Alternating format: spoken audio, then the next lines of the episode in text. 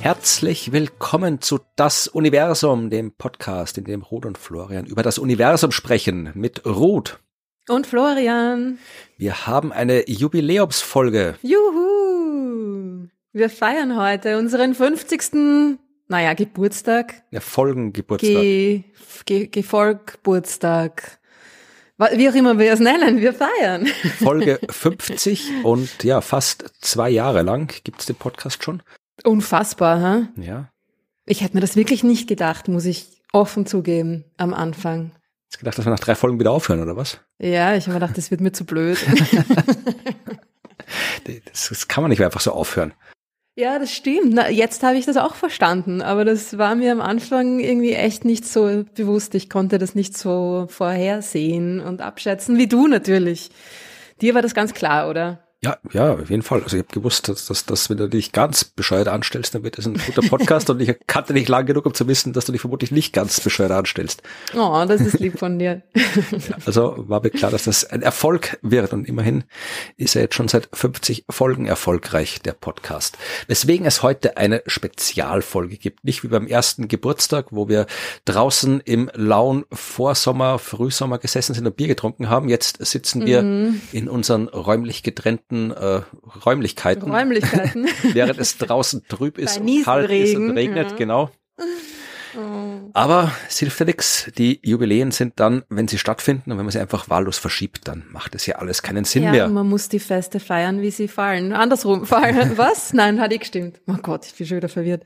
Man muss die Feste feiern, wie sie fallen. Genau. Und zur Feier des 50. Folgenjubiläums, äh, das nicht das einzige Jubiläum dieser Folge sein wird, aber dazu später mehr. Zur Feier des 50. Folgenjubiläums haben wir uns gedacht, äh, Heute erzählen sowohl Ruth als auch ich eine Geschichte. Und zwar erzählen wir einander Geschichten über Astronomie und die Zahl 50.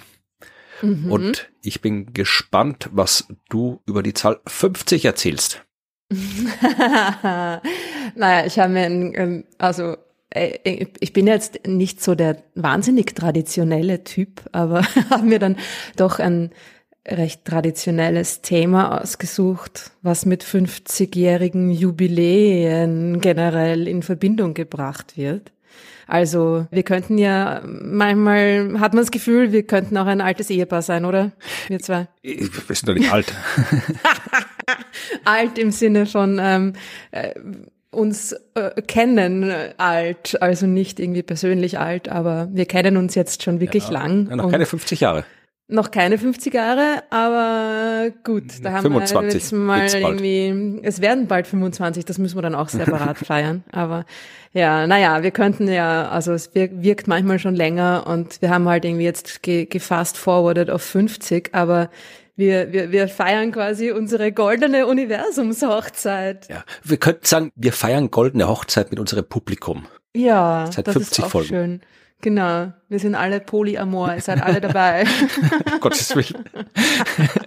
Eben nur was das Universum angeht. Ja. Ähm, gut, es geht um Gold. Ich habe mir gedacht, es geht um es geht um Gold, weil Gold ist ja natürlich wie alles, fast alles, natürlich im Universum erzeugt worden. Entschuldigung, kurze Zwischenfrage. Du hast gesagt, fast alles. Was ist bitte nicht im Universum erzeugt worden? Das würde ich ganz sehen.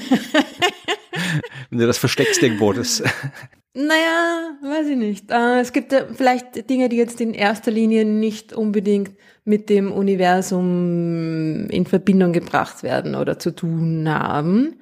Und verschiedene Dinge sind vielleicht auch, naja, Wasserstoff ist jetzt, das war schon von Anfang an da, ne? Ja, aber äh, kommt auch nicht aus dem, gut, wir wissen es nicht. Also vielleicht ist der irgendwie übrig geblieben vor dem früheren Universum und dann haben sie in das nächste Universum reingekippt, also da lebt das Zeug und macht was draus.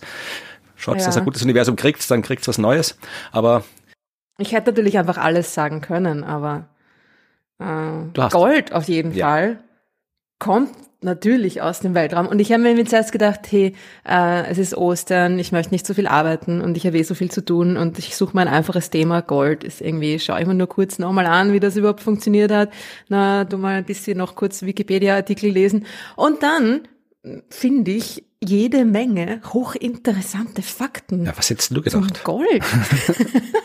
das ist ja immer so. Ne? Man, man recherchiert irgendwas, denkt sich, ich schaue nur kurz nach und dann irgendwie Stunden später hängt man irgendwo am zigsten verlinkten Artikel und ähm, genau, so war das dann auch. Aber es ist echt, ich sag, Gold ist echt interessant. Ja, also ich hoffe, du bist jetzt auf den, auf den wissenschaftlichen Seiten geblieben und nicht in diese komischen Verschwörungsspinner-Seiten, die einem Gold verkaufen wollen und willst jetzt unser Publikum irgendwelche, irgendwelche Goldbarren aufschwatzen für den kommenden Weltuntergang oder so. Aber das, also, das wäre vielleicht gar nicht so unvernünftig, oder? ich schalte gleich weg erst. Leute, kauft Gold. Äh, nein. Äh, Nein, nein, also es ist eine ganz gar, gar nicht gar, gar nicht da alchemistisch, obwohl das natürlich auch irgendwie spannend ist, oder? Natürlich. Das mit der mit der Alchemie. Ähm, also ich habe mir das also das erste, was ich irgendwie gefunden habe, was ich nicht wusste und mir auch noch nie so überlegt habe. Äh, aber vielleicht weißt du es, warum Gold eigentlich Gold glänzt. Ja, das weiß ich. Ich kann es vermutlich nicht spontan reproduzieren, aber es hat, ich habe mal eine Podcast-Folge drüber gemacht, vor langer, langer, langer Zeit. Es hat was mit der Relativitätstheorie zu tun, oder? Ja, ja, ja. Gold halt, in Gold hat alles mit der Relativitätstheorie zu tun. Das ist äh, faszinierend. Naja, es ist ja mal in erster Linie so, dass Gold ein Metall ist und Metall, also nicht nur im astronomischen Sinn, sondern im chemischen Sinne und dass äh, Metalle ja alle diesen metallischen Glanz haben. Darum heißt dieser Glanz ja überhaupt erst metallisch, weil sie weil es von den Metallen kommt und ich verliere mich schon wieder. Äh, auf jeden Fall äh, ist das jetzt nicht so das Besondere, dieser der der der Glanz, das Schimmern, das haben alle Metalle gemein und das kommt von der Art und Weise, wie Metalle generell äh, chemisch irgendwie aufgebaut sind. Ne? Die haben ja diesen diesen Elektronensee. Äh, Metall besteht aus einem aus einem Art ähm, Rumpf an Atomkernen und die und inneren Elektronen so und die Außenelektronen, die sind quasi so, naja, die, die teilen sie sich alle mehr oder weniger. Ja? Die, die verschwimmen dann so zu diesem, zu diesem, äh, zu dieser Elektronenwolke um den Rumpf herum und ähm, die reflektieren so ziemlich alle Wellenlängen normalerweise, ja, bei, bei den normalen, unter Anführungszeichen, Metallen, reflektieren die alle Wellenlängen gleichermaßen gut und durch diese, durch diesen dichten Elektronensee können die, die Lichtwellen auch nicht so gut quasi eindringen, ja, in die, in die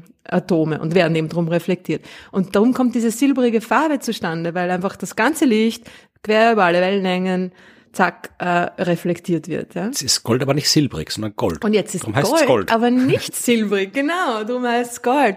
Und das ist äh, was ganz was Besonderes, weil Gold ein wahnsinnig schweres Element ist.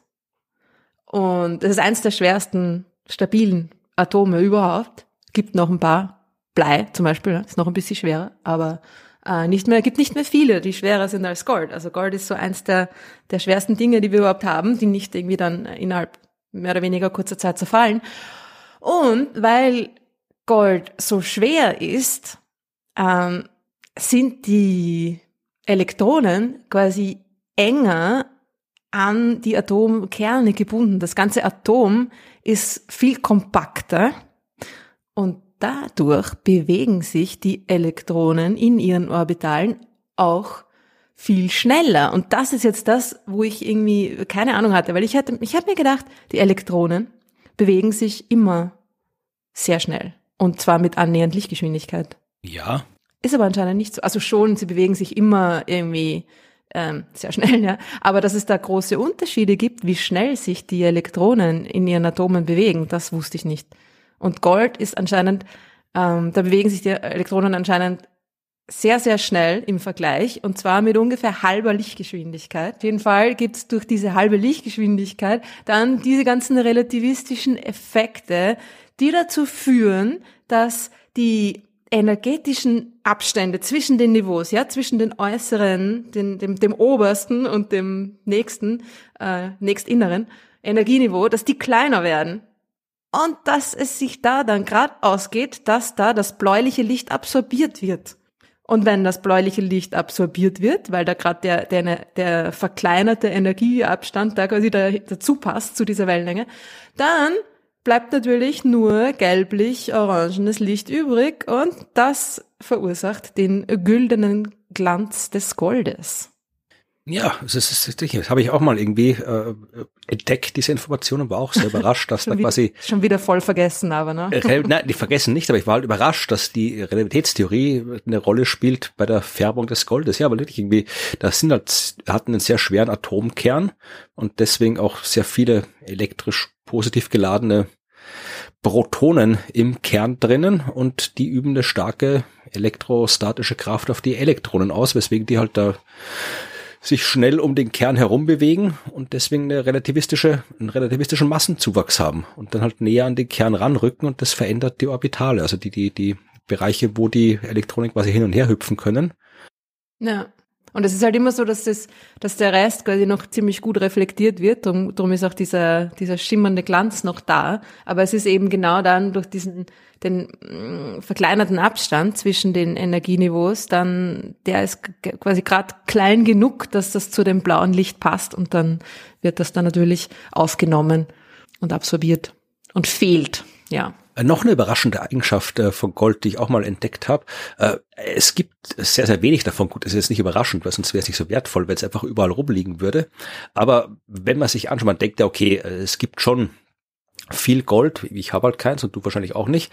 Aber ähm, es ist tatsächlich, also hast du die Zahl gefunden bei deiner Recherche, äh, wie viel Gold in der Geschichte der Menschheit aus der Erde gebuddelt wurde? Nein.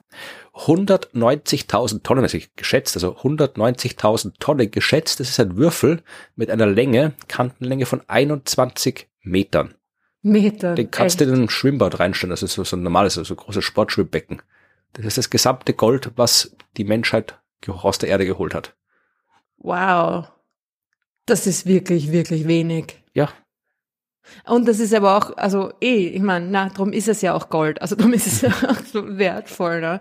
Und es ist, was ich dann auch noch gelesen habe, äh, sollte noch, also obwohl es so wenig ist, sollte überhaupt nicht so viel von dem Gold in der Erdkruste sein. Genau, das ist ja der Grund, warum es so selten ist, weil halt eigentlich, warum ich es so wenig rausgeholt habe, weil es äh, vermutlich, wie du uns erzählen wirst, astronomische Gründe gibt, äh, warum noch viel weniger da sein sollte, als da ist. naja, es ist ja so, dass das ganze, dass das ganze schwere Zeug, natürlich wie das, wie das Eisen und Nickel und so weiter und so fort, äh, bei der Entstehung der Erde, wie sie noch nicht ganz fest war, in den Kern hinuntergesunken ist. Ja? Genau. Also im, im Erdkern gibt's jede, jede, jede Menge Gold. Und da gibt's jetzt auch eine super interessante Zahl, die du vielleicht nicht kennst. du Kennt alle Zahlen. Mit, kenn, kennst du die Zahlen? Im Inneren der Erde. Weißt du, wie viel Gold es im Inneren nee, der Erde gibt? Das weiß ich nicht. Wie dick, glaubst du, wäre die Schicht, die man um die Erde ziehen könnte, aus dem Gold, das sich im Erdinneren befindet. Also wir haben einen Kern, metallischen Kern mit ungefähr 3000 Kilometer Durchmesser, dreieinhalbtausend. Wie viel kann da Gold sein? Wenn man das jetzt ausbügelt ja, ja, auf ja, der Erdoberfläche Sagen wir quasi? 10 Kilometer. Na, vier Meter. Ach, na gut. So viel ist es auch wieder nicht. Zehn Kilometer. So hoch fliegt ein Flugzeug hier. Naja, das wäre sehr viel. Egal. Es sind vier Meter und das ist auch sehr viel. Ja, ja, ja. Das, du nimmst mir die ganze Show von meinen großen Zahlen. Ich habe ich hab das urviel gefunden. Ja, es ist eh urviel, aber ich habe halt irgendwie, ich habe jetzt, ich habe eine dreieinhalbtausend Kilometer große Kugel vorgestellt. Dann kam mir zehn Kilometer ja. gerade wenig vor.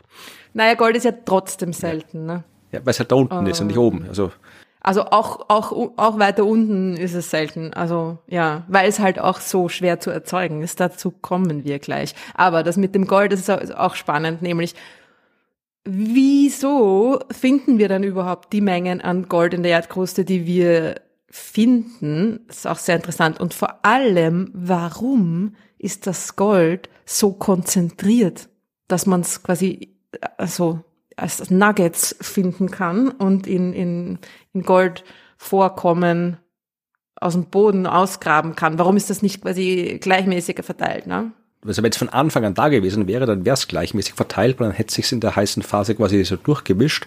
Das heißt, es war nicht von Anfang an da, das Gold, was wir jetzt aus der Erde holen. Ja, oder es war nicht von Anfang an quasi da, wo sie jetzt ist. Nein, es gibt zwei, es gibt zwei Gründe. Der erste ist ganz offensichtlich und den wirst du auch kennen und der wird dir natürlich auch sehr gefallen. Asteroiden. Genau. Ja, es ist möglich, dass da einiges von dem Gold natürlich von Asteroiden auf die, auf die Erde gefallen ist. Aus Asteroiden, na, wie auch immer. Genau. Aber das würde immer noch nicht reichen.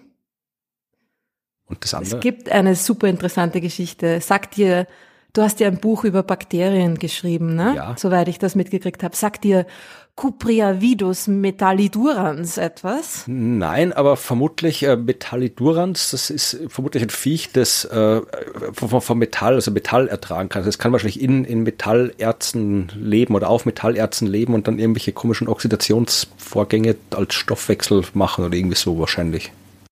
Ja, fast.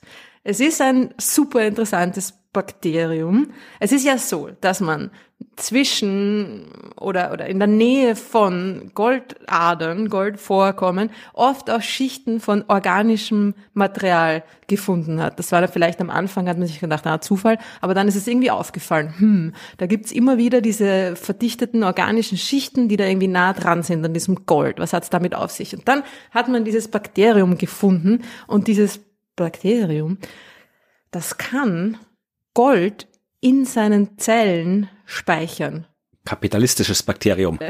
ja, genau. Also ein goldanhäufendes Bakterium. Und zwar kann das mit einem äh, Enzym gelöstes Gold in nicht gelöstes Gold, also quasi Gold-Nuggets umwandeln. Das kann in, das wirkt, das häuft in seiner Zelle wirklich kleine, kleine mikroskopische Goldklümpchen an. Und zwar nicht, um daraus irgendwie Energie zu gewinnen oder was auch immer. Also es verspeist quasi nicht die, es verstoffwechselt nicht die, das Metall, sondern es verwandelt die, das Gelöste, was giftig wäre, in un, ungelöstes, klumpenförmiges, ungiftiges Schwermetall um. Und das macht es mit anderen Metallen auch. Also nicht nur Gold, es kann es auch mit Kupfer und so weiter. Ja. Das heißt, es ist einfach eine Art und Weise für dieses Bakterium, da diese, diese Schwermetalle mh, mm, eben auszuhalten, ja, zu überdauern. Äh, aber was daran natürlich auch super spannend ist, also abgesehen davon, dass es ein goldanhäufendes äh, Viech, wie du so schön gesagt hast, gibt, da könnte man möglicherweise dieses, diese Enzyme oder die Art und Weise, wie das, wie dieses äh, Bakterium das macht, könnte man verwenden, um Gold auf eine nicht toxische Art und Weise aus Gestein zu lösen ha, und abzubauen. Ja? Darüber habe ich in meinem Buch geschrieben. Also dieses, äh, dieses Gold-Ding ist mir tatsächlich entgangen. Das wäre cool gewesen, hätte ich sofort ein Kapitel drüber geschrieben, wenn ich das vorher gefunden hätte. Aber es gibt ja so viel von denen, ja. Aber ja. das habe ich übersehen. Aber ich habe tatsächlich ein Kapitel handelt genau von eben hier so Biobergbau. Ich weiß gar nicht, gerade nicht, wie der Fachbegriff ist, aber dass der wirklich Mikroorganismen benutzt, um eben Metalle aus Erz rauszukriegen und auf diese ganzen Chemikalien und andere Abbauarten und so weiter verzichten kannst, sondern das quasi eben die äh, Mikroorganismen über, über, übernehmen lässt. Ja, und genau der ist das auch. Also oder die ja, da gibt's viele wahrscheinlich davon, ja. gibt's da noch ein paar Verwandte und so weiter, ja, genau. Aber das ist eben auch die wahrscheinlich dann mit ein Grund, warum da das, das Gold in, in so kleinen Klümpchen irgendwie auch vorkommt und in diese organischen Schichten eingebettet ist, mehr oder weniger, ja. Weil die, weil diese Bakterien das Gold erst quasi von, von der gelösten Form in die ungelöste Form bringen super spannend, oder? Also das ja, es überrascht mich, dass also diese habe ich tatsächlich nicht gekannt, äh, dass das Gold damit zu tun hat. Also die, die Arbeit, die ich kannte, gut, die ist auch schon länger. Äh, da geht es tatsächlich darum, das war eine Computersimulation, wo sie mal untersucht haben, was denn wirklich nötig ist, um diese Mengen an Gold in der Form auf die Erde zu bringen. Äh, mhm. Asteroiden sind eine Möglichkeit, aber Asteroiden sind ja auch verglichen mit der Erde nicht groß und bestehen ja auch nicht nur aus Gold. Ja, also eigentlich eher nicht aus Gold, ja. Aber äh, selbst die Metallasteroiden bestehen nicht äh, komplett aus Metall und äh, dann auch nicht aus Gold. Also da ist schon Gold drin, aber halt nicht so viel. Aber was halt tatsächlich funktioniert, ist ja in Kernen, in, in den Kernen von großen Himmelskörpern hast du eben sehr viel Metall und sehr viel Gold, wie du vorhin schon gesagt hast. Und die haben quasi ausgerechnet, was müsste mit der Erde kollidieren, das einerseits groß genug ist, um schon einen ausdifferenzierten Kern zu haben. Ja, weil du kriegst einen metallischen Kern nur dann, wenn das, der Himmelskörper groß genug ist, dass er, ist, dass er ja. aus, ja, das halt ausreichend Wärme quasi erzeugt. Ja, also durch den, durch die radioaktiven Elemente, die er ansammelt und durch, ja, die, die eigene Schwerkraft, Wärme quasi durch den Druck, der erzeugt wird. Nur wenn das groß genug ist, das fängt so, ja, keine Ahnung, bei 1000 Kilometer würde man schätzen, ungefähr an, dass die, äh, die Himmelskörper ausdifferenzieren und die kleineren, so wie Asteroiden, da ist halt alles wild durchmischt. Da ist halt überall alles, Metall und Gestein und alles durchmischt. Und mhm. nur große Himmelskörper wie die Erde, die haben halt einen Metallkern und einen Gesteinsmantel rundherum. Das heißt, sie haben gesagt, okay, was muss mit der Erde kollidieren? Einerseits muss es groß genug sein, um so einen metallischen Kern zu haben, wo das Gold quasi konzentriert drin ist. Und äh, andererseits darf es aber auch nicht zu groß sein, das drum, das mit der Erde kollidiert, weil wenn es zu groß ist, ja, dann spitzt die Erde erst recht wieder auf und der Metallkern, der neue, der flutscht auch durch ist wieder, den Kern. Genau. Ja. Und die sind gekommen, die sind gekommen auf äh, ungefähr Pluto groß. Ja, das, oh wow, oh, echt so groß. Ja, und haben wir gesagt, oh. ob das passiert ist, wissen wir nicht, aber so Pluto groß vor ungefähr so größenordnungsmäßig ein, zwei Milliarden Jahren, das wird hinkommen die Kollision. Ja, das diese Kollision quasi gereicht hätte, um den Kern dieses äh, Pluto-großen Einschlagskörpers ähm, äh, oder eine Milliarde Jahre nach der Entstehung der Erde, irgendwie sowas war es. Also äh, vor langer, langer Zeit, ja. Aber dann würde dieser Pluto-große Einschlagskörper halt seinen eigenen Metallkern so um in der Erdkruste verschmieren, aber die Erde nicht so weit mhm. aufschmelzen, dass das Zeug dann wieder runterfällt. Also das Und es wäre dann wirklich verteilt? Weil wie verteilt dieser Einschlag? Ich meine, auf ein gewisses Gebiet schon, aber es gibt ja auch äh, Gebiete, wo es kein Gold gibt. Da hast du natürlich auch Plattentektonik in der Erde und so weiter. Hm. Also vielleicht ja, auch eine ja, Rolle. Ja. Genau, weiß ich das jetzt auch nicht. Aber äh, wie gesagt, also das ist, ich weiß auch nicht, äh, was, das war auch schon 20 Jahre her, glaube ich, diese Arbeit, dass die gemacht worden ist. Also vielleicht hat sie da auch was Neues getan. Aber ja, also wie gesagt, äh, aus dem Weltall, klar, kommt Gold, aber es wird die Geschichte mit den Bakterien, dass die das quasi für uns suchen und dann äh, portionieren. Das naja, für uns. ja, die brauchen es ja nicht, oder? Wir wollen es haben. Die, außer uns interessiert ja kein Mensch. genau. Nix hier auf der Erde für Gold. Alles für uns.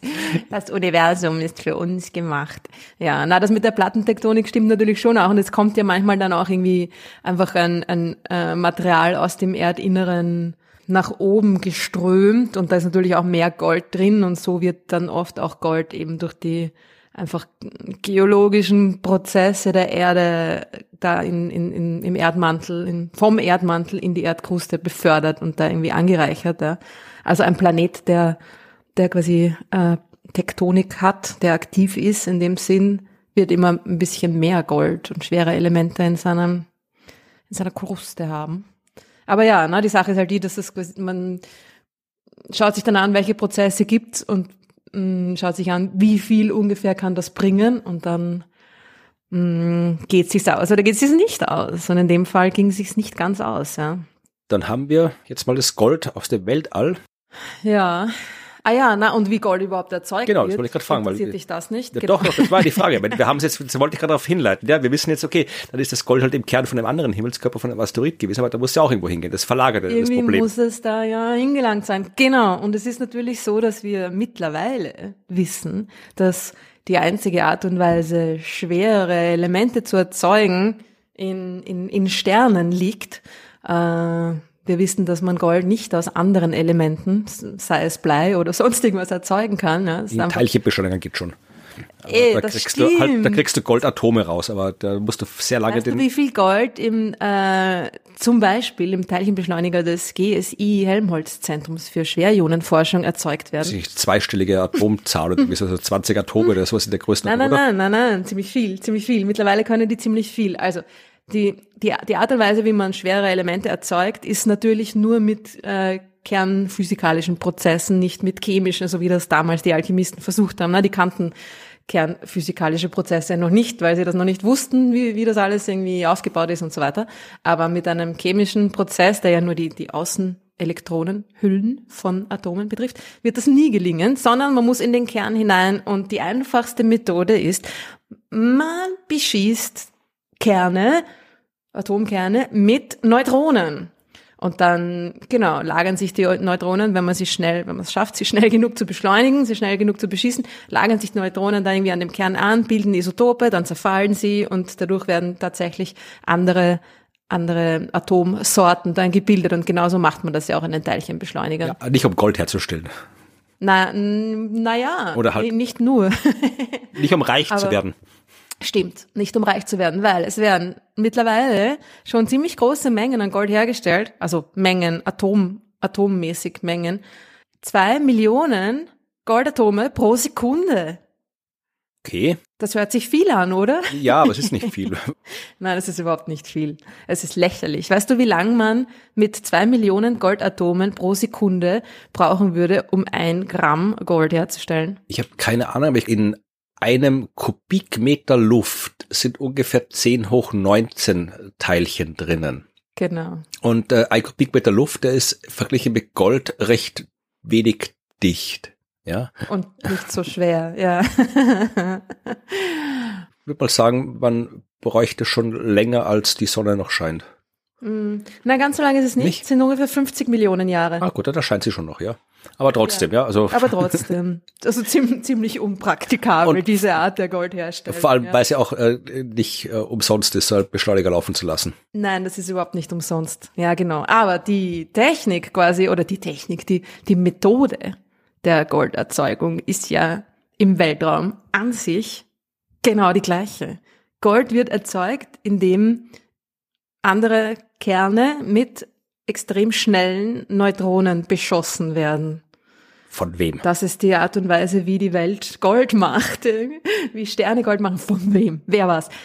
Wer war's? Es gibt eigentlich äh, nur einen Verdächtigen, obwohl im Grunde nein, ganz so einfach ist es nicht. Früher hat man geglaubt, dass es da ja nur einen Verdächtigen, eine Verdächtige geben kann. Und zwar ist das die Supernova-Explosion wo du extrem schnelle Neutronen erzeugst, die dann quasi in den ersten Sekunden nach der Explosion oder in den ersten Sekunden der Explosion ähm, quasi aus dem Kern kommend durch das Material des Sterns äh, gepfeffert werden und dann einfach schwere Elemente erzeugen. Ja.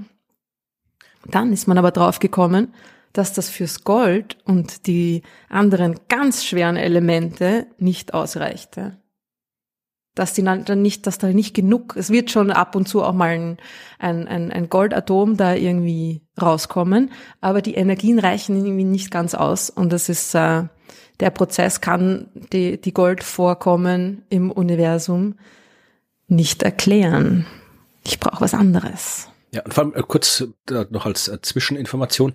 Äh, Im Inneren von dem Stern durch Kernfusion geht's auch nicht. Also das, das, das, funktioniert nicht. Da alles, was schwerer als Eisen ist, das geht durch Fusion nicht. Dann würde keine Energie mehr rauskommen, wenn du zwei Eisenatome zusammenschmeißt. Äh, die fusionieren nicht von selbst, weil dabei keine Energie entsteht. Die sind zu schwer. Da musst du quasi Energie reinstecken, wenn du Eisenatome fusionieren willst. Und da die Natur sparsam ist, passiert das nicht. es sei denn, du hast ein Ereignis, wo es wirklich Energie im Überfluss gibt, so eben wie Supernova-Explosionen. Da wird dann auch Zeug, äh, das schwerer ist als Eisen. Da kann man dann mal prassen und ein bisschen Gold genau. raushauen. Ja. Aber Supernova genau. reiche nicht, hast du gesagt. Genau, also es ist, das ist natürlich recht. Also ein normaler Stern kann Gold, oder ein normaler Stern, die normalen, die normalen Kernfusionsprozesse in Sternen die reichen sowieso nicht aus. Aber auch eine Supernova-Explosion selber reicht anscheinend nicht aus, ähm, um die, um die Mengen zu erklären. Und dann ist man draufgekommen, vor allem hatte das mit einem ganz besonderen Ereignis zu tun, das im August 2017 stattgefunden hat. Weißt du, welches Ereignis? Gravitationswellen, Nachweis yes. kollidierende Neutronensterne. Richtig, genau, genau. Und zwar war das ein ziemlich cooles Ereignis. Man hat zuerst natürlich die Gravitationswellen detektiert von diesem Ding und dann hat man das, äh, das Ding elektromagnetisch äh, nach, nachgefolgt, beobachtet irgendwie, ja und hat halt diese gierende Super- bzw. Hypernova, nennt man das dann, wo dann einfach noch mehr Energie frei wird, äh, beobachtet, hat äh, sie spektroskopisch vor allem auch untersucht, also hat äh, sich das ganze irgendwie Spektrum angeschaut und äh, chemische untersucht, was da alles drinnen ist und da hat man Gold gefunden die Anzeichen von Gold in den Spektren dieser, in dem Spektrum dieser Kollision, ne, dieser Neutronen-Stern-Kollision. Und man wusste auch, dass es sich dabei um eine Neutronen-Stern-Kollision handelt, weil eben die Gravitationswellen beobachtet worden sind, mit dem Objekt in Verbindung gebracht werden konnten. Und dann von den Gravitationswellen kann man ziemlich genau, naja, mehr oder weniger, äh, sagen, was das, wie viel, wie viel Massen da drinnen waren in diesen beiden Objekten und dass das eben zwei Neutronensterne waren, ja, gewesen sein müssen. Weißt du, wie viel hm, Masse, wie, wie viel, wie viel Masse an Gold in dieser, in dieser Kollision erzeugt wurde? Ich habe die Zahl damals gelesen, aber sie war sehr hoch, aber ich weiß sie nicht mehr. 200 Erdmassen. Ja, gut, ist ordentlich. Das ist cool, oder? Das ist irgendwie, man muss sich vorstellen, da draußen 200 riesen pure Goldkugeln der Masse der Erde. Ja. Also nein, so ist es natürlich nicht gewesen, aber ja, aber ich stelle mir das so vor. So bling, super. Ja, aber man muss auf jeden Fall einen Stern kaputt machen, wenn man Gold haben will. Ja, ja, so ist es. Oder man muss den Stern sich kaputt machen lassen. Ja, ja geht auf jeden Fall kaputt. Selber schwierig. Stern ist nicht mehr, ja, genau. Also Stern muss kaputt werden, auf welche Art auch immer, um Gold zu bekommen. Ja. Auf der Erde gibt es deswegen Gold, weil die Bakterien kaputte Sterne fressen. das ist die Kurzfassung. Sehr gut. Man sieht, du hast dich in letzter Zeit sehr viel mit Wissenschaftskommunikation genau. beschäftigt. Aber Gold ist extrem cool und es ist natürlich auch für den Weltraum, also für unsere Sicht des Weltraums extrem wichtig, weil äh, in der Weltraumtechnik das Gold auch sehr beliebt ist. Äh, wie wir wissen, ist ja James Webb der Spiegel mit Gold beschichtet zum Beispiel. Und das ist irgendwie, das sind halt einfach die Eigenschaften, die das, die das Material hat. Ja, das ist erstens super gut reflektiert, vor allem auch im Infrarotbereich reflektiert es extrem gut und dass es so, so um, leicht formbar ist, ja, also dass es so weich ist, aber gleichzeitig auch extrem stabil. Das ist die wieder der gleiche Grund wie der, wie der Goldglanz am Anfang, ja, wieder diese gleichen relativistischen Effekte, kompakte Orbitale der Elektronen und so weiter, enger gebunden, bla bla. Und dadurch ist äh, kommt es auch zu dieser Aurophilie nennt man das. Hast du das gehört? Gold hat sich selbst sehr lieb und ähm, bindet sich sehr stark an, aneinander. Goldatome bilden sich, binden sich extrem stark aneinander und darum kann man sie auch irgendwie so leicht ähm, ganz, ganz dünn ausrollen. Du kannst ein Gramm Gold auf eine Fläche von ungefähr einem Quadratmeter aus Rollen ausbreiten. Da kommt auch das Blattgold her. Also das kannst du wirklich Eben, teilweise auch genau. kaufen. Das wiegt fast nix, aber du kannst, mhm. da kommen die ganzen Trottel, die dann irgendwie ihre Currywurst damit äh, belegen. Was? Weißt du, wenn die, so die, die reichen Leute oder die sich irgendwie reich fühlen wollen oder so tun wollen, mhm. als sie reich, die kaufen sich dann irgendwo an irgendwelchen Schnösel-Wurstbuden äh, eine Currywurst mit Gold. Dann haut dir der Wurstmensch da äh, Blattgold auf deine Currywurst und dann isst du eine vergoldete Currywurst. Oder irgendwie, es gab irgendwie so einen Fußballer, der mich nicht interessiert, darum habe ich den Namen vergessen, der irgendwo den Shitstorm bekommen hat, weil er irgendwie so ein vergoldetes Steak gegessen hat äh, aufs, auf Instagram und da irgendwo, weiß ich warum dann der Shitstorm kam. Na, wahrscheinlich, weil er ein vergoldetes Steak gegessen hat. Wahrscheinlich, ja. Und aber ich, äh, Reicht das nicht? Vor, vor allem ist es tatsächlich, es ist ja wirklich, in dem Fall ist es ja wirklich nur reine Protzerei. Ich habe es einmal gehabt in irgendeinem äh, Sekt, glaube ich, wo so Goldflankern drin waren. Das habe ich schon mal ja. gesehen, ja. ja. Also nur im Fernsehen, nicht in meiner Nähe. Wenn wir uns persönlich getroffen hätten, dann hätte ich vielleicht eine Flasche oh. für, die, für die Folge 100 besorge ich die dann. Mit ja, Blatt, passt. Eine Blattgold Currywurst, eine Blattgold Tofu-Wurst. Für, für, unsere echte, für unsere echte goldene Hochzeit vielleicht. Super. Nein, aber das mit der Wurst war ja, mir nicht bekannt. Ja. aber fand, es ist ja auch komplett sinnlos, weil Gold, das schmeckt ja nach nichts und verstoffwechselt wird es auch nicht. Ja. Also es ist einfach wirklich nur deppert.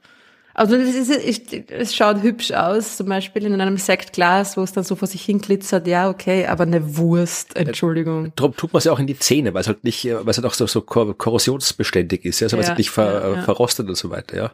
Da macht es noch Sinn. Naja, Leute gibt's, was die. Ja. Gut, dann war das dein Gold, oder? Das, das war jetzt mehr oder weniger die Goldgeschichte, ja. Ähm, oh, hier, ich habe gerade auch nochmal hier die Wikipedia-Seite aufgemacht und ganz unten, ich weiß nicht, wie weit du dich da durchgescrollt hast, ganz unten kommt die metaphorische Verwendung und Symbolik, ja. Also schwarzes Gold für Öl und so weiter, weißes Gold Verstehe. für Marmor, Salz, blaues Gold, rotes Gold, grünes Gold, flüssiges Gold ist unter anderem Bier und sehr schön fand ich hier ähm, Nasengold, das ist äh, Kokain Oh, oh, oh, oh, oh, oh Gott. Na, hätten wir das auch besprochen. ja. Ja, gut, so lässt sich dieses Kapitel gut ja. beenden. Also Kokain hätte ich nicht vorbereitet gehabt für unsere Party.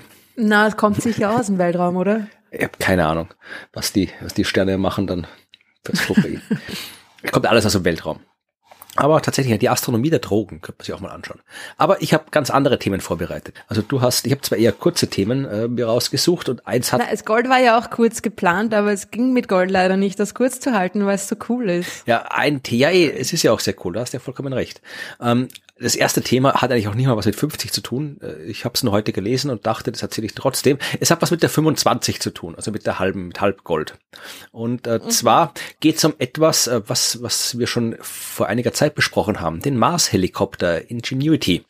Ah. Der fliegt nämlich immer noch.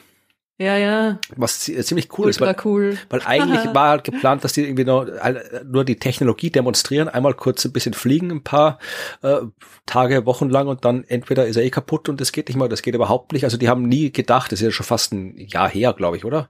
Muss ziemlich genau ein Jahr Herr Sanja. Und äh, der fliegt halt immer noch und ist jetzt bei Flug Nummer 25 angelangt. Den hat er vor kurzem absolviert. Den 25. Flug äh, hat er Anfang April absolviert und jetzt mittlerweile haben sie sich auch da am JPL quasi von der reinen Technologiedemonstration wirklich zu einer Betriebsdemonstration quasi äh, gewandelt. Also jetzt sind sie wirklich schon dabei, das zu machen, wo sie eigentlich gesagt haben, äh, das ist es, was sie testen, wenn dann nochmal ein Hubschrauber auf den Mars kommen sollte. Ja, also das, ja. weil er halt so gut funktioniert. Also sie fliegen jetzt wirklich da in diesen äh, Jezero Im Rover voraus. Genau, ja. um, um, zu, um zu zeigen, was es da ist. Und haben natürlich irgendwie, sie testen jetzt das alles und finden halt, das ist halt ja nicht so einfach es ist nie davon ausgegangen worden, dass es einfach ist, auf dem Mars einen Hubschrauber zu fliegen, aber sie stellen jetzt äh, im Detail fest, warum es nicht einfach ist, ja.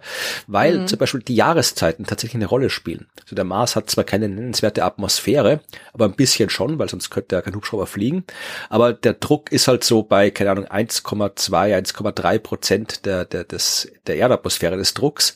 Deswegen kann er gerade so fliegen, wenn er halt wirklich urschnell rotiert und extrem leicht ist. Aber tatsächlich im Sommer zum Beispiel Beispiel, und der Mars-Sommer war jetzt erst vor kurzem, ähm, da ist die Luft dann noch weniger, dehnt sich aus und ist noch weniger dicht. Das heißt, mhm. dann war es noch schwieriger, ja? dann mussten die den noch schneller drehen, die äh, Rotoren, aber dann hätte er überhitzt. Ja, deswegen konnten die mhm. nur sehr in der Früh fliegen, äh, wo es noch kühl war, aber in der Früh hat er noch keine Energie. Also, mhm. weil da noch nicht genug Sonne auf die, die Solarzellen gefallen ist. Das heißt, das haben sie da wirklich extrem genau timen müssen, wann sie fliegen. Dann äh, war der auch nicht gemacht, um über hügeliges Gelände zu fliegen. Ja, weil der sollte ja nur kurz mal so hoch und runter und einmal im Kreis fliegen auf der flachen Landestelle.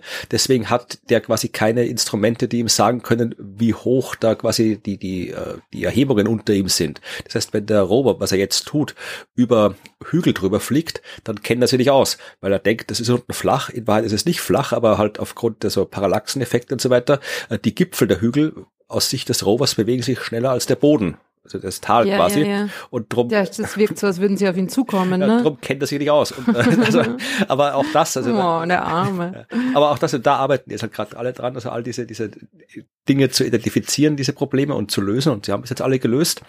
Ja, und, ähm, wie lange er noch fliegt, werden wir sehen, aber noch fliegt er und wie gesagt, Flug Nummer 25 hat er absolviert was nichts mit Folge 50 zu tun hat, aber ich dachte, das ist das Hälfte kann man, kann man erzählen. Kann, ja, kannst dann irgendwie bei Folge 100 erzählst dann über den 50. Flug einfach genau. so. Vielleicht das hat er ja schon aufgeholt. so, und jetzt die eigentliche Geschichte. Ich habe mir lange überlegt, was ist, die Zahl 50 ist ja abgesehen davon, dass es halt ja für uns Menschen relevant ist, weil da so ein quasi bisschen mehr schon als das halbe Leben vorbei ist. Also wenn man irgendwas 50 Jahre lang hinter sich hat, sei es das Leben, sei es eine Ehe, dann kann man das schon feiern. Und also insofern, aber in der Astronomie ist halt 50, ist halt so eine komische Zahl.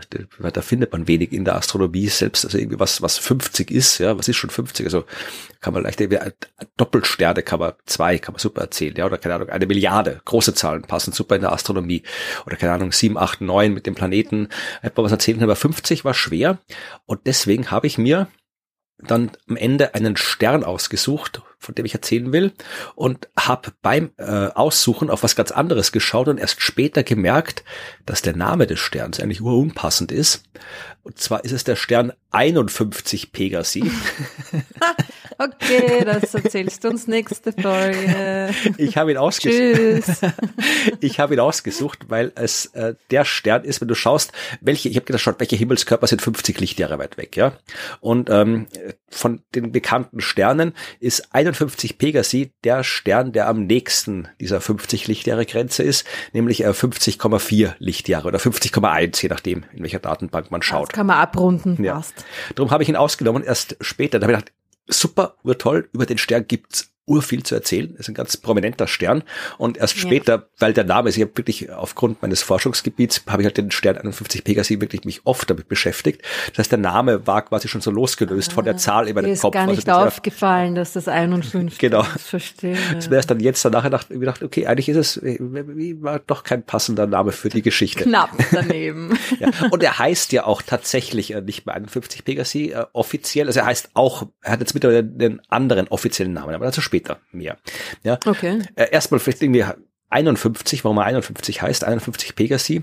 Das ist die äh, berühmte Flamsteed-Bezeichnung. Äh, es gibt bei den Sternen, die man so hat, die jetzt nicht einen Namen haben wie Orion oder Sirius oder irgendwie sowas oder Betelgeuse, ja, äh, die haben dann meistens so Sachen wie Alpha Centauri, ja, oder eben 51 Pegasi. Und das sind die zwei hauptsächlichen Systeme, um Sterne zu benennen, nämlich die Bayer-Bezeichnung und die Flamsteed-Bezeichnung. Und die Bayer-Bezeichnung, die ist die ältere.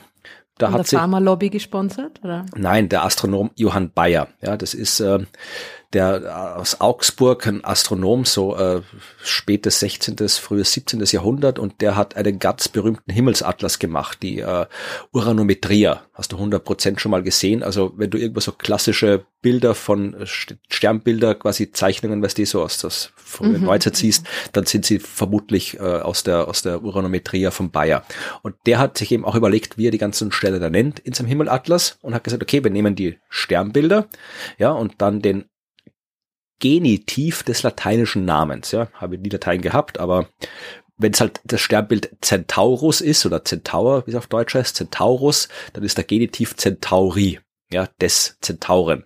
Und dann geht er einfach der Reihe nach durch. Der hellste Stern ist Alpha, zweithellste Stern ist Beta, dritthellste Stern ist Gamma und so weiter. Ja, und so kommt halt eben Alpha Centauri, hellste Stelle Und dass er da sehr schnell an eine Grenze kommt, das ist ihm damals noch nicht irgendwie äh, eingegangen. Ja, anscheinend nicht, weil ihm noch wurscht ist. Es hatte, in seinem Atlas hat es gereicht anscheinend, ja. Okay. Äh, jedenfalls äh, kam dann äh, später im 17. und frühen 18. Jahrhundert John Flamsteed, ähm, königlicher Astronom in England, äh, Sternwarte von Greenwich, Zeitgenosse von Isaac Newton und Edmund Halley und der hat eben auch dann eine eigene Bezeichnung gemacht, vermutlich, also parallel zur Bayer-Bezeichnung hat er die entwickelt und zwar auch wieder Sternbild orientiert, also auch wieder die Bezeichnung kommt vom lateinischen Namen des Sternbilds, ja, also eben Centauri zum Beispiel.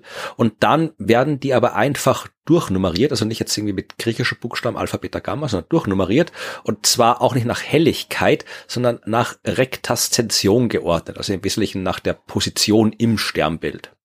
Mhm.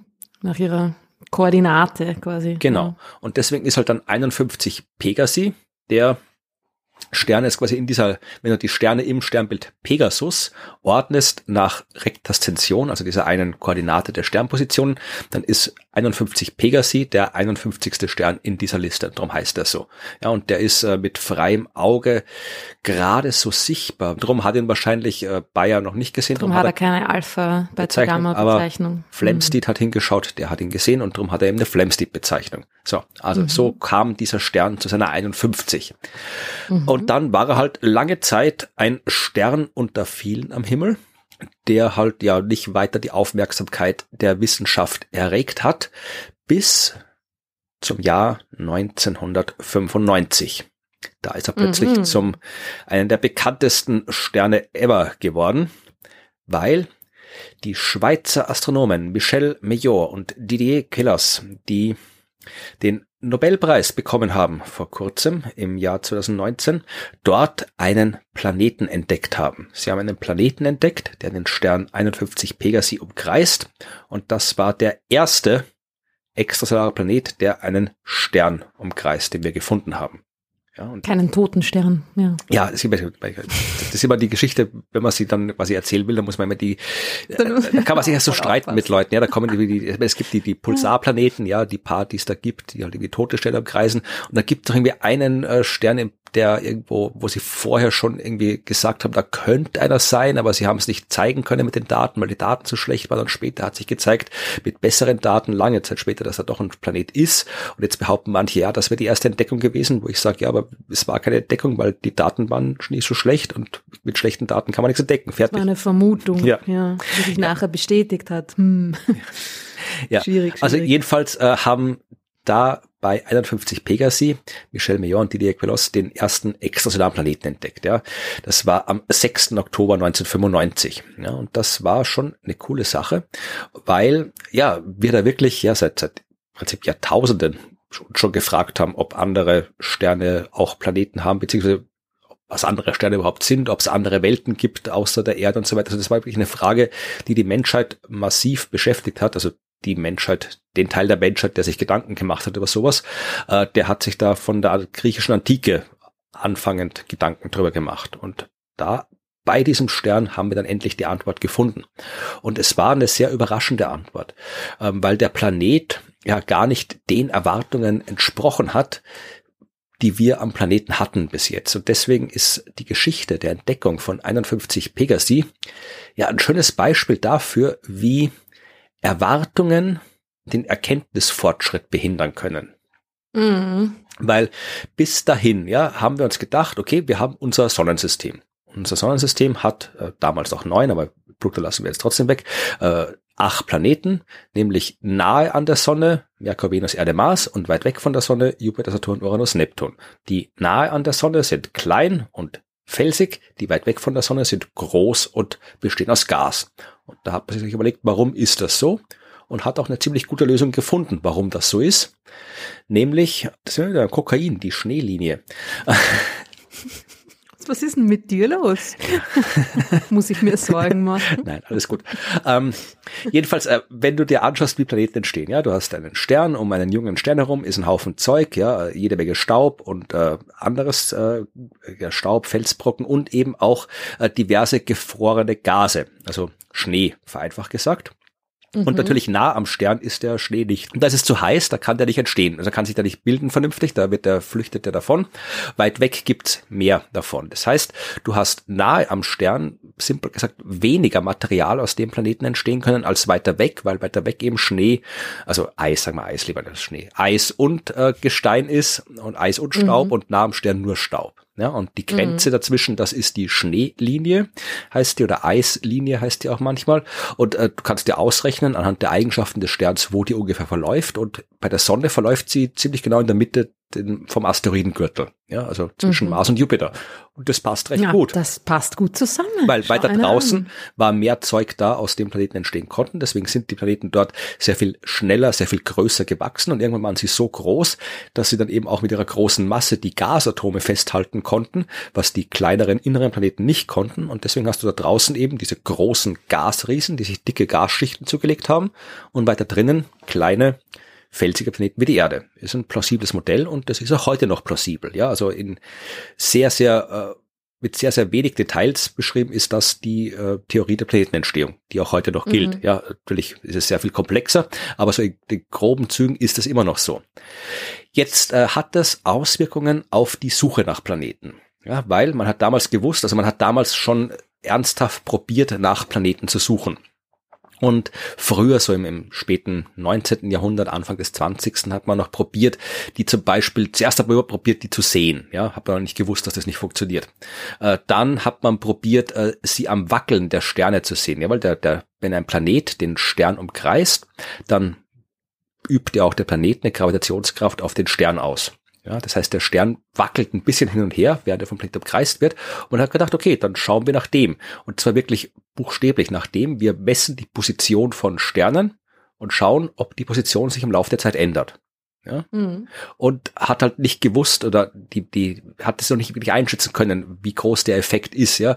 Der ist natürlich minimalst. Ich glaube, es ist heute noch, wenn es überhaupt schon einer ist oder zwei Planeten, die man mit dieser astrometrischen Methode entdeckt hat, ja, weil die Effekte so minimal sind und die Messgenauigkeit so absurd ist, die du brauchst dafür, dass sich das eben ja fast nie funktioniert mit der Genauigkeit, die wir jetzt drauf haben, Planeten auf diese Art zu entdecken.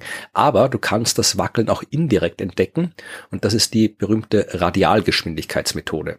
Weil wenn so ein mhm. Äh, Stern wackelt, ja, dann bewegt er sich bei seinem Wackeln mal auf uns zu, mal von uns weg. Ja. Das heißt, das Licht, das der Stern ausstrahlt, äh, wird mal von einer Lichtquelle ausgestrahlt, die auf uns zukommt und mal von einer Lichtquelle, die sich von uns wegbewegt, wechselt ständig ab und dadurch gibt es eine Dopplerverschiebung im Licht. Ja. Genauso kennen ja alle, genauso wie ein Polizeiauto oder ein anderes äh, Auto mit Sirene die Frequenz ändert oder scheinbar ändert die Tonhöhe, wenn das Auto sich auf uns zubewegt oder wenn es von uns wegfährt. Genauso ändert sich, vereinfacht gesagt, die Farbe des Lichts, wenn sich ein Stern auf uns zubewegt oder von uns wegbewegt. Und ein Stern, der von einem Planeten umkreist wird, wackelt eben periodisch und man sollte da eben eine periodische Verschiebung in seinem Licht beobachten. Das war die Theorie. Und dann hat man so in den 80ern angefangen zu probieren, das zu messen. Ja? Und ist davon ausgegangen, wenn wir es überhaupt messen können, also wenn da überhaupt was ist, was wir messen können, wenn es andere Planeten gibt. Und äh, wenn wir es messen, dann können wir mit der Technik, die wir haben, nur ein sehr starkes Wackeln messen und ein sehr starkes Wackeln muss zwangsläufig von einem sehr massereichen Planeten erzeugt werden, also einem großen Gasplaneten. Und große Gasplaneten sind weit weg vom Stern, deswegen wackelt der Stern langsam, ja, weil die Periode des Wackelns ist natürlich identisch mit der Umlaufperiode des Planeten. Ja, die Erde lässt die Sonne im Jahresrhythmus wackeln. Der Jupiter, wie lange braucht der rum? Zwölf Jahre? Mhm. Der braucht eben, lässt die Erde, äh, die Sonne im Zwölfjahresrhythmus wackeln. Hat man sich gedacht, okay, wir können nur große Planeten entdecken, große Planeten sind weit weg, der Stern wackelt langsam und es reicht ja auch nicht, wenn du quasi einen Wackler siehst, du musst dann auch einen zweiten sehen, um überhaupt zu sehen, dass es ein Wackeln ist und du musst einen dritten sehen, um den zu, quasi zu bestätigen. Das heißt, du brauchst mindestens mal im allerbesten Fall, wenn wir jetzt quasi so einen Jupiter finden wollen, ja 25 Jahre, um den zu entdecken. Weil so lange mhm. musst du mhm. Daten sammeln, sonst siehst du nichts. Und wenn du zum falschen Zeitpunkt anfängst zu schauen. Dann noch länger. So, also waren die, das waren damals, das war damals noch ein sehr, sehr kleines Feld. Ja, das waren so zwei, drei Gruppen auf der Welt, die sich damit beschäftigt haben. Eine amerikanische, eine kanadische und ich glaube so eine kanadisch-amerikanische, wenn ich mich nicht täusche, oder waren es zwei amerikanische. Also es waren so zwei, drei Arbeitsgruppen auf der Welt, die sich tatsächlich hingesetzt haben und gesagt, okay, wir machen jetzt Beobachtungsprogramme, äh, um dieses Wackeln zu suchen und waren halt darauf eingestellt, ja, wir beobachten jetzt mal, aber bald, bald findet man das nicht, ja. Also wir können uns Zeit lassen, ja. Wir sammeln mal Daten und dann, ja, wenn wir dann mal so zehn Jahre mhm. Daten gesammelt haben, dann können wir mal anfangen mit dem Auswerten, vereinfacht gesagt, ja. Also die haben mal Daten gesammelt und waren darauf eingestellt, dass sie sehr, sehr lange suchen müssen oder sehr, sehr lange beobachten müssen, bis sie was finden. Mhm. Dann kommt die 1990er Jahre. Und äh, die beiden Schweizer, Michel Major und sein damaliger Doktorand Didier Queloz, die äh, haben auch so ein Gerät, einen Spektrographen gebaut, um genau diese Art von Beobachtungen zu machen, aber nicht um Planeten zu suchen, sondern um Doppelsterne zu untersuchen. Da funktioniert das ja auch, ja. Da hast du halt zwei Sterne, die einander umkreisen, die wackeln dann beide und die wackeln viel, viel stärker, weil es ja zwei Sterne sind und nicht ein Stern und Planet. Und da kannst du halt auch an den Veränderungen in deren Licht diverse Eigenschaften über Doppelsterne untersuchen. Das wollten die machen. Und dann haben sie sich so einen Spektrographen gebaut und dann festgestellt, hui, der ist ja ziemlich gut der kann ja eigentlich viel mehr, als wir geplant haben, dass er kann. Wir könnten mit dem Teil eigentlich auch auf Planetensuche gehen. Wir könnten da auch mitmischen bei diesem Spiel. Haben sie gedacht, okay, dann beobachten wir mal ein bisschen was und haben sich halt dann, ja, halt so die klassischen Ziele ausgesucht. Eben, äh, es müssen halt Sterne sein, die halt dann äh, hell genug sind, dass du gute Daten kriegst, die äh, lang genug beobachtbar sind übers Jahr hinweg, also nicht irgendwie ein halbes Jahr hinterm Horizont sind oder irgendwie sowas, ja. Und 51 Pegasi war halt eines von diesen klassischen Targets, die man sich da aussucht und haben halt den beobachtet. Aber, und das ist der Unterschied, ja, im Gegensatz zu den anderen Teams, die halt jetzt ein bisschen überspitzt gesagt, ihre Beobachtungen gemacht haben und die mal in der Schublade abgelegt haben und was anderes getan haben, weil haben eh Zeit, haben die direkt ausgewertet. Also Didier Queloz hat ein Computerprogramm geschrieben, das im Wesentlichen diese Daten unmittelbar nach der Beobachtung auswertet. Also du hast wirklich sofort nach der Beobachtung auch die Auswertung mit dran und ja, haben halt dann beobachtet und ihre Auswertung gleich gemacht. Ich möchte jetzt nicht in Klischees verfallen über ordentliche Schweizer und so, aber ja, haben auf jeden Fall diese Auswertung dann wirklich gleich gemacht und dann gesehen, aha, da wackelt dieser Stern doch in einem Rhythmus, der ausschaut, als wäre das ein Planet. Nur dieser Rhythmus beträgt nur ein paar Tage. Der wackelt im Viertagesrhythmus herum. Das heißt, das muss ein Planet sein, der seinem Stern extrem nahe ist, ja, weil je schneller die Periode ist, desto näher äh, muss der Planet sein, desto schneller bewegt er sich rundherum. Die Erde mhm. braucht 365 Tage, der Merkur braucht 88 Tage, weil er näher dran ist. Und ein Ding, das vier Tage braucht, um einen Stern zu kreisen, muss noch näher dran sein. Er muss quasi direkt am Stern dran picken. Ja, also was auch immer diesen Stern zum Wackel bringt, wenn es ein anderer Himmelskörper ist, muss der extrem nahe dran sein. Aber der Stern wackelt auch sehr stark. Das muss ein Planet sein, der ungefähr die Masse des Jupiters hat. Ja, also in dem Fall, ich glaube, war 0,6 oder 0,5 war die Masse, glaube ich, die man da rausgekriegt hat. 0,5. Ja, das heißt, was immer noch groß ist, ja. 0,5 vom Jupiter meinst du? Genau, 0,5 Jupitermassen. Also ja. sie haben einen Sie haben in ihren Daten etwas gesehen, was halb so viel Masse wie der Jupiter hat, aber nur vier Tage für eine Umkreisung des Sterns braucht. Das heißt, äh, einen Gasriesen, der extremst nahe an seinem Stern dran pickt. Ja? Mhm. Und äh, das konnte eigentlich nicht sein, weil wie soll der da entstehen? Da ist ja nichts, aus dem er entstehen kann. Wir haben ja gerade gesagt, das Zeug, aus dem Gasriesen entstehen, ist viel weiter weg vom Stern. Ja deswegen haben ja die anderen auch gar nicht nachgeschaut, aber die Schweizer haben eben nachgeschaut und haben halt wirklich, ja, haben die Daten geprüft und gesagt, das, ja, die sind, die Daten sind okay, das ist da.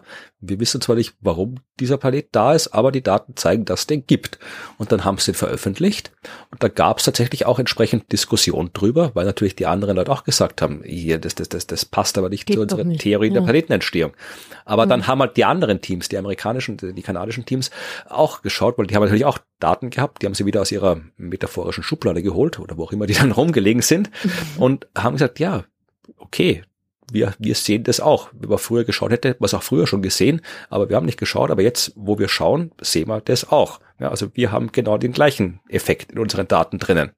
Ja, also die haben das dann quasi bestätigt. Ein amerikanischer Astronom, dessen Name mir gerade nicht einfällt, der hat dann gleich mal seine anderen Daten durchgeschaut und dann eben noch zwei, drei andere Sterne gefunden, die auch alle das gleiche zeigen. Auch große Planeten nahe am Stern.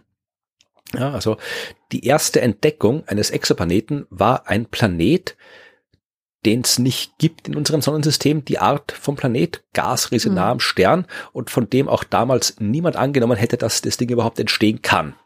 Und das war halt insofern dann sehr, sehr spannend, weil wir haben jetzt heute einige dieser heißen Jupiter, wie sie genannt werden, Hot Jupiters, äh, entdeckt. Äh, nicht viele. Wir wissen mittlerweile, dass die relativ selten sind, ja, aber es gibt sie. Es gibt sie nicht in unserem Sonnensystem, aber es gibt sie.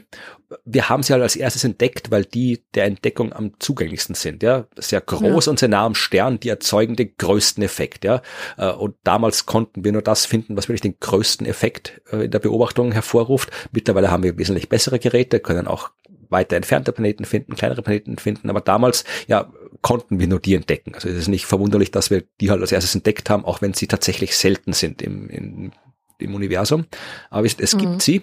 Und äh, wenn es was gibt, dann braucht man eine Erklärung, warum es das gibt. Und so hat man dann das Phänomen der planetaren Migration entdeckt.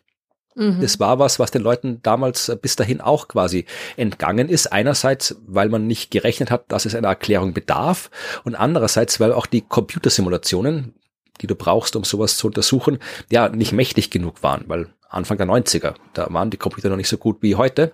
Aber man hat dann eben festgestellt, wenn man eben wirklich äh, das simuliert die Entstehung von Planeten. Also wenn du quasi jetzt hier einen Stern hast und ganz viel Zeug rundherum in einer Scheibe und dann äh, das so exakt wie möglich simulierst, also auch die ganzen gravitativen Wechselwirkungen der gerade entstehenden Planeten mit dem ganzen restlichen Zeug in der Scheibe und so weiter, also wenn diese ganzen ja scheinbar vernachlässigbar kleinen Wechselwirkungen nicht vernachlässigst, ja, aber du denkst, okay, was soll das bisschen Staub? kann nichts machen. Ja, aber wenn du das trotzdem berücksichtigst, stellst du fest, dass es tatsächlich in Summe eine Auswirkung hat. Und das kann dazu führen, dass eben Planeten ihre Position ändern, dass Planeten äh, quasi näher an den Stern rücken oder weiter vom Stern wegrücken in ihrer Entstehungsphase. Und dass es eben auch möglich ist, dass ein Planet außerhalb der Schneelinie weit entfernt entsteht, aber durch die Wechselwirkung mit der noch vorhandenen Scheibe der Planetenentstehung immer näher an den Stern ranrückt. Ja, und viele davon fallen dann in den Stern rein und sind weg. Aber manche, wenn der Stern die richtigen Eigenschaften hat und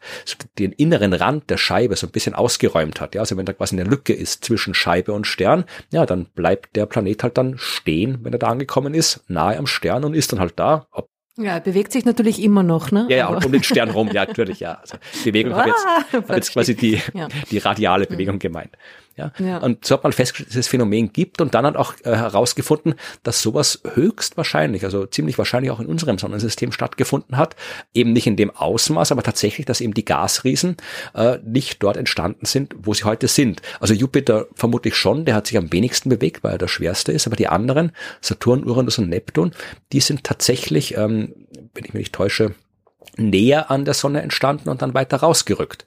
Und äh, es gibt gute Hinweise aus Simulationen und anderen Daten, dass Uranus und Neptun dabei vielleicht sogar die Plätze getauscht haben. Was nicht auch Saturn und Jupiter?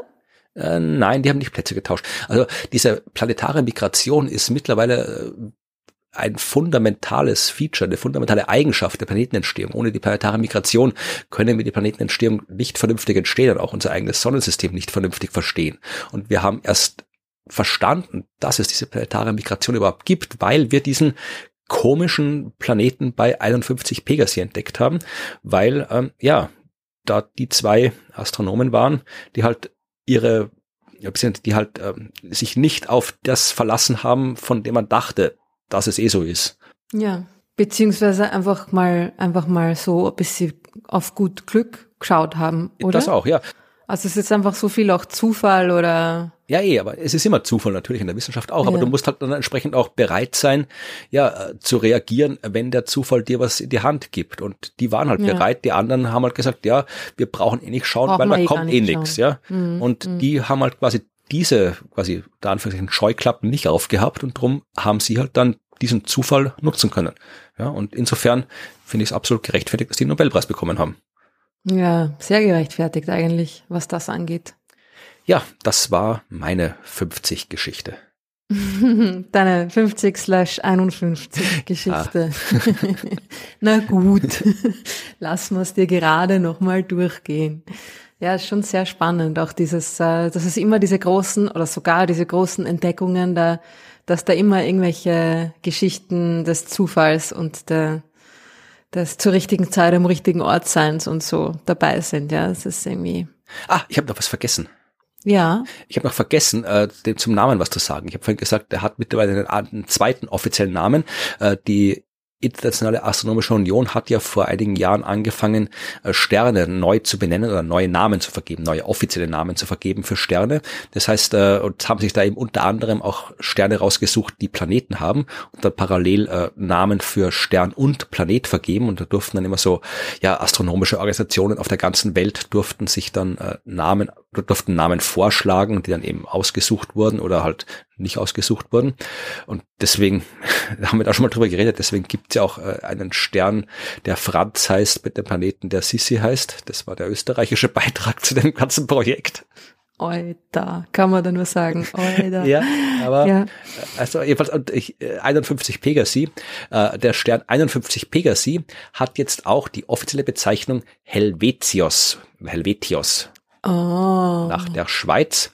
Äh, mhm. Kann ich noch, der Planet? Kann ich noch akzeptieren, Helvetius, also das finde ich okay. Der Planet hat auch einen Namen bekommen. Ich, ich würde sagen, entweder du weißt das oder ich würde sagen, rate, aber du errätst das nicht, wenn du es nicht weißt. Nein, ich weiß es nicht. Der Planet 51 Pegasi B, ja, war offiziell die Bezeichnung. Äh, der Planet heißt offiziell heute die Medium was so ziemlich der geschissenste Name ist, den ein Planet gerade mit dieser Prominenz der Erste kriegen kann. Weißt du, was du, du hast Latein ich meine, gehabt, das ist irgendwie ganz hübsch, die Medium. Die du hast, Medium. Du hast Latein gehabt, oder? Ich hab, ich hatte sechs Jahre Latein in der Schule, ja. Man sieht, was für einen Nutzen das Die Medium, ich hatte nie Latein, äh, die Medium heißt die Hälfte, weil er halb so schwer ist wie Jupiter. Oh Gott. Also da hätte man sich echt irgendwie. Das ist so wie Diminutiv vielleicht von der Äh, Wortwurzel ich her. keine Ahnung, aber Die Medium. das ist der allererste Planet, den wir gefunden haben, der wirklich wahnsinnig wichtig für die Wissenschaft ist. Und dann fällt dir Mhm. Ich nichts Besseres ja, ein. Also, wie wär's mit Batman und Robin oder irgendwas? Das ist gut, das wird auch nicht dem Anlass entsprechend, ja, aber Ja, Man nicht hätte- da. hätte man keine Ahnung, der irgendwie, wenn man schon so so Brie Tim und Struppi, also er ist aus Belgien. Ja, mir fällt jetzt auch nichts ein. Ja. Ja, aber hätte er nicht, wenn man schon irgendwie der Eigenschaft, muss er nicht, ist, der, der hat so viele Eigenschaften, der Planet, ja, warum muss man den gerade nehmen, dass er halb so groß wie Jupiter ist? Das soll man bitte der erste nehmen, ja, dann heißt er irgendwie Primus Ja. oder Prima oder was auch immer.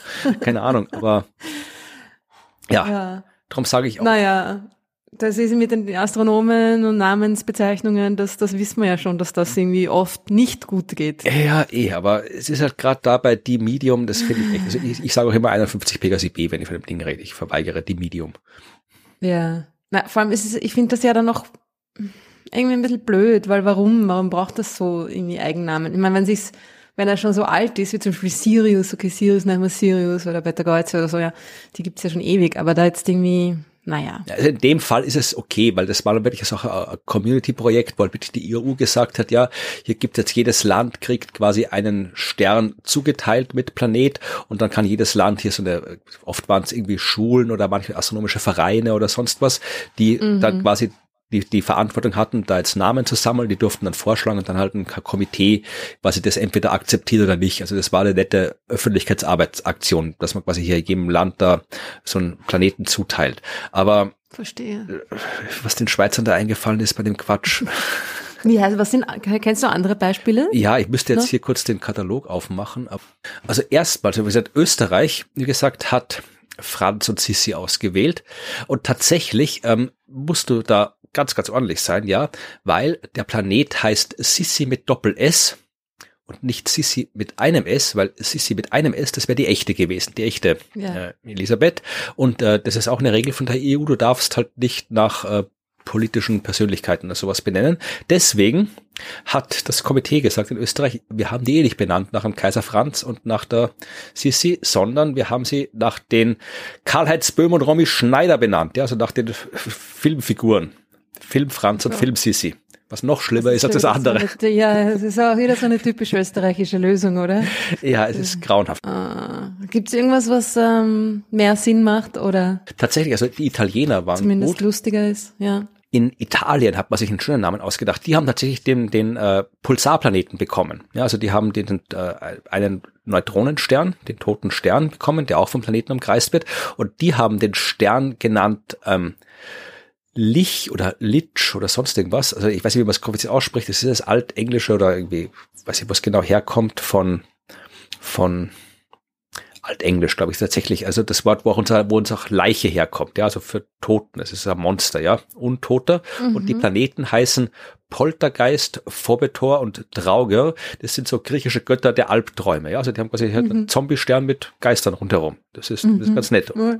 Die Namen ist sowieso, ja, Poltergeist, okay, ist ein bisschen komisch, aber Phobetor und Drauger, das ist ganz okay. Phobetor ist Ja. toll. Ja. 55 Cancri ist das ein bisschen, kla- äh, ja, sehr, sehr konservativ. Also der 55 Cancri, der Stern, der wird gleich von ähm, 1, 2, 3, 4, 5 Planeten umkreist. Äh, 55 Cancri heißt Kopernikus. Und die Planeten heißen Galilei, Brahe, Lippershey, Janssen und Harriet. Also die Pioniere der, der, der Teleskopbau und Beobachtung und so weiter, ja. Mhm, mhm.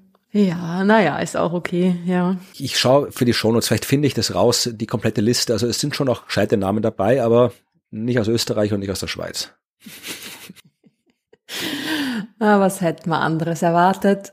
Gut. Na, dann äh, haben wir ja schon, würde ich sagen, erfolgreich behandelt, die, Genau. das Jubiläum mal fürs Erste. Aber es gibt ja, wie du angekündigt hast, noch ein anderes Jubiläum, das wir feiern müssen. Genau, es gibt ein anderes Jubiläum, aber dafür brauchen wir noch eine Person mehr und die müssen wir jetzt Ah. kurz holen gehen. Okay. Die dritte Person ist jetzt hier und die dritte Person ist natürlich Evi. Hallo Evi. Hallo, so eine Überraschung. Ich bin's. Weil das zweite Jubiläum äh, zufällig, vermutlich ist es zufällig, äh, es war zumindest nicht so geplant, äh, auch in Folge 50 stattfindet. Nämlich, äh, wir haben jetzt ziemlich genau ein Jahr äh, die Rubrik Neues aus der Sternwarte im Podcast. Ja, und sind dem Bachelor noch immer nicht näher gekommen.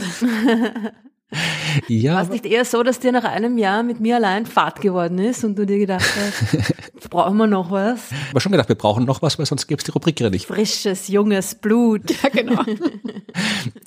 Nein, aber die, die hat sich ja auch als sehr interessant auch fürs Publikum herausgestellt, weil es ja immer wieder Feedback gab. Und wenn wir über das Universum und die Astronomie reden, dann lohnt es sich natürlich auch den Leuten zu sagen, wie sie denn tatsächlich, wenn sie das wollen würden, ähm, das machen können, was wir gemacht haben, nämlich Astronomie studieren. Das wollen ja viele machen und wenn man da jemanden hat, der es gerade macht, dann ist es ideal.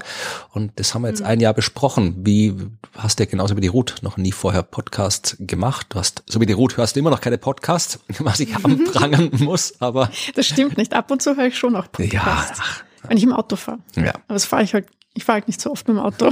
Sehr lobenswert, sehr lobenswert. Ja, eben. ja. Aber wie, wie, wie war denn das Jahr? Was hast du denn jetzt quasi, wie, wie fühlt sich das Podcasten denn an? Äh, ja, so langsam wachse ich hinein. Also am Anfang war es schon noch ein bisschen, ich, ich glaube, dass das für mich Neue oder das, an was ich mich erst gewöhnen musste oder auch noch zum Teil muss es, dass wenn wir ja aufnehmen oder miteinander sprechen, dann sind wir eben zu zweit oder zu dritt, aber in Wahrheit sprechen wir zu so viel mehr Leuten. Und ähm, und deswegen habe ich dann, ich, also das Tolle finde ich dann immer, wenn ich dann Rückmeldung auch bekomme und wenn sich dann äh, ja Hörer und Hörerinnen melden und äh, mir ihre Sicht der Dinge beschreiben oder Fragen haben eben noch zum Studium äh, und dann man eben so richtig dieses mitbekommt, da gibt's mehr Leute als eben nur euch zwei, mit denen ich da immer spreche. Das, das finde ich sehr schön. Ja, aber das ist ja. Das ist aber immer ein ganz ein anderes Erleben, weil es eben ähm, ja verzögert irgendwie eben auch ist, natürlich zeitverzögert. Ja, gut, das wäre in vielen Sparten der, der Wissenschaftskommunikation so oder sowas. Wenn du ja, ja. wenn ihr ein Buch schreibt, dann schreiben wir dann auch erst nachher, dass Scheiße ist oder was auch immer, ja. oder das Gute ist, je nachdem. Ja, ja na, ich finde, das war schon auch vor allem in diesem jetzt auch noch Corona ähm, minimierten zweiten Jahr, ne? auch wahrscheinlich noch ein Element, dass man dann irgendwie weniger Kontakt zur Außenwelt hat und dann durch diesen Podcast, wo viele Leute auch dank, dankenderweise zuhören, da dann ein Feedback bekommt und so das dann auch noch besser oder mehr sogar wertschätzen und genießen kann, ne? Vielleicht. Ja, es ist ein, ein ganz ein anderer Austausch mhm. einfach. Mhm. Und ich habe es wirklich sehr, äh, sehr spannend gefunden und interessant. Und es, ähm, und es war einfach auch schön dann, wenn ähm, ja doch einige auch den Mut gefunden haben, dann zum Beispiel auch das äh, Studium zu beginnen und gesagt haben, sie schnuppern da jetzt mal rein. Und ähm, ja, also wo es vielleicht so dieser letzte Anstoß war. Das habe ich eigentlich am schönsten gefunden, wenn man dann ähm, mhm. eben dadurch, dass man sich mit den Menschen austauscht und man eben auch merkt, also gerade wenn man eben jetzt schon ein bisschen älter ist und vielleicht eben schon im Berufsleben steht und eigentlich gar nicht mehr an ein Studium denkt ähm, oder sich denkt, ja, bin ich jetzt wahnsinnig, dass ich überhaupt solche Gedanken habe oder das gerne machen möchte und dann bekommt man aber mit, es gibt andere Menschen auch noch, die ähnliche Gedanken haben und wenn man sich dann austauschen kann und wenn dann jemand vielleicht schon einen Schritt weiter ist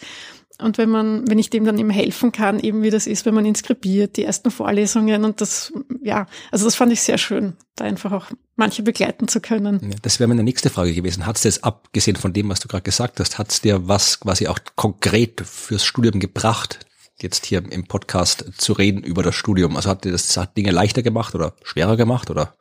Naja, es war äh, reflexiver für mich von dem her.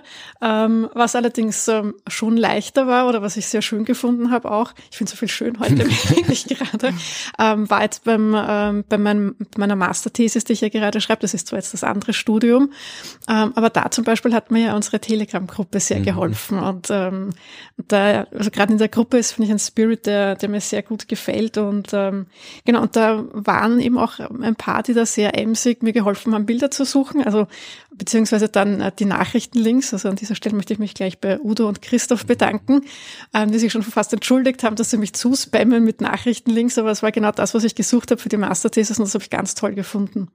Selbst die beste äh, Vernetzung kann nicht das Studium mit den Menschen vor Ort ersetzen. Aber irgendwann, irgendwann kriegen wir vielleicht mal ein echtes Treffen der Hörerinnen und Hörer hin und dann kann man ja eine große Städte- und länderübergreifende Astronomiestudentenparty machen. Das klingt nach einem super Plan. Ja, dann machen wir das vielleicht. Zur hundertsten ähm, Episode. Es geht ein äh, Aufruf an alle, die hier zuhören und Astronomie studieren. Wer zuerst fertig ist, muss eine Party für alle anderen schmeißen. Das finde ich gut. Bestrafung. Fleiß. wir bringen alle was zu trinken mit, das geht schon. Ja, aber dann sind wir gleich bei der Telegram-Gruppe. Also ähm, die hast äh, du erwähnt und die wählen wir auch jedes Mal am Ende der Folge, aber wir dachten, wir reden mal ein bisschen ausführlicher drüber, weil ähm, die ziemlich cool ist und äh, vor allem du ja da auch involviert bist. Du bist quasi die Chefadministratorin der Telegram-Gruppe. Das heißt, wenn immer Leute irgendwo ein Problem haben, bei dem ein Admin oder eine Admin was zu tun hat, dann äh, rufen sie dich und du erledigst das dann. Und wir hatten letztens ähm, schon erwähnt die nette Spendenaktion, die die Leute in Telegram ins Leben gerufen haben. Das war sehr, sehr cool. Und dann äh, gab es jetzt noch etwas, also da fing die Diskussion an, wie sich die Zahlen der Mitglieder im Laufe der Zeit verändert haben. Wollte jemand wissen? Ich habe gesagt, ich habe keine Ahnung, wo ich die Daten herkriegen soll, weiß ich nicht. Aber äh, ja, die Leute, die da in der Gruppe sind, sind cool. Da hat dann tatsächlich jemand ein, ja, die Expansion des Universums, in dem Fall des, der, der das Universum-Gruppe, fast wissenschaftlich aufgearbeitet. Genau, im Telegram-Kosmos. das war, ähm, also ich fand das super. Also ähm, wie sich da wirklich ähm, also ich, ich weiß nicht, darf man Namen nennen? Ja, wenn die im Telegram stehen, dann nehmen halt den Vornamen, wenn der Nachname dabei steht. Ja, nein, eh nicht. Nein, nein. Also Heinz und Roman haben sich da sehr bemüht und die Daten zusammengeglaubt, ähm, weil man ja, also man hat ja keine Statistiken ähm, in Telegram. Und ähm, Norbert hat sich dann äh, bemüht und eine Grafik daraus gebastelt und ich finde die ja ganz sensationell, ja, also diese Expansion. Und vor allem, was mir sehr gut gefällt, er hat sie schon in, in Phasen ähm, unterteilt. Und zwar gibt es eine moderate Inflationsphase und dann haben wir eine konstante Expansion und ähm, wir sind momentan schon in einer beschleunigten, in einer Accelerated Expansion. Das finde ich ganz spannend und ähm, ja, ich habe das einfach toll gefunden, also diesen Enthusiasmus ähm, und äh, ich finde, es ist echt gelungen. Und ähm, es gibt auch eine Prognose, ähm, laut der wir unser tausendstes Mitglied am 16. Mai erreichen. Also ja, dass wir das ja da erreichen.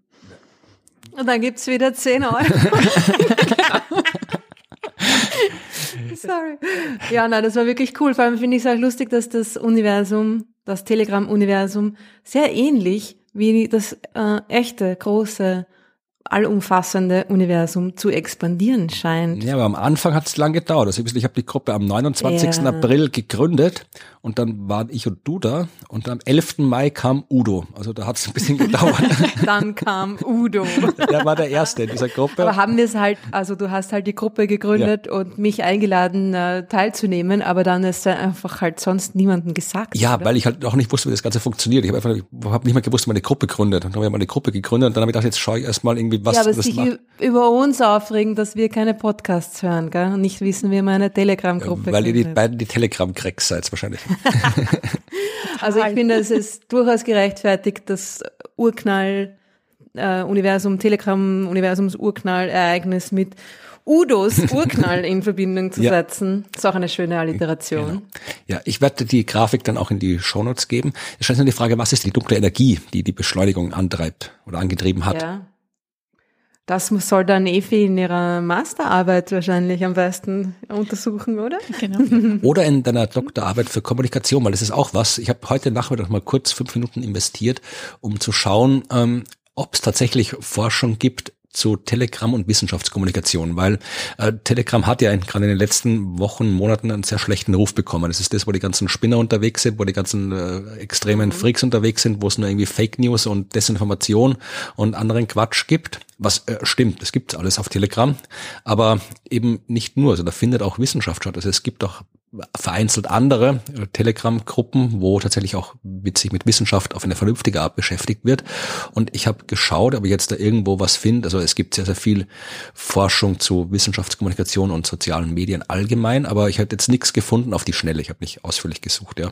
Aber auf die Schnelle, wo jemand wirklich mal wissenschaftlich untersucht hätte, wie sich äh, Telegram zur Wissenschaftskommunikation einsetzen lässt, wie sie es unterscheidet von anderen äh, Kommunikationswegen und so weiter. Die einzigen Erwähnungen in wissenschaftlichen Arbeiten, die ich gefunden habe, waren immer ja, mit der Kommunikation steht's im Argen, weil auf Telegram sind so viele Trotteln. Also das war so der Tenor. Also das ist, man mhm. sieht irgendwie, die Wissenschaftskommunikation muss was machen, weil da so viel Desinformation in der Welt ist und das ist alles auf Telegram. Also das wird immer nur ein schlechtes Beispiel dargestellt.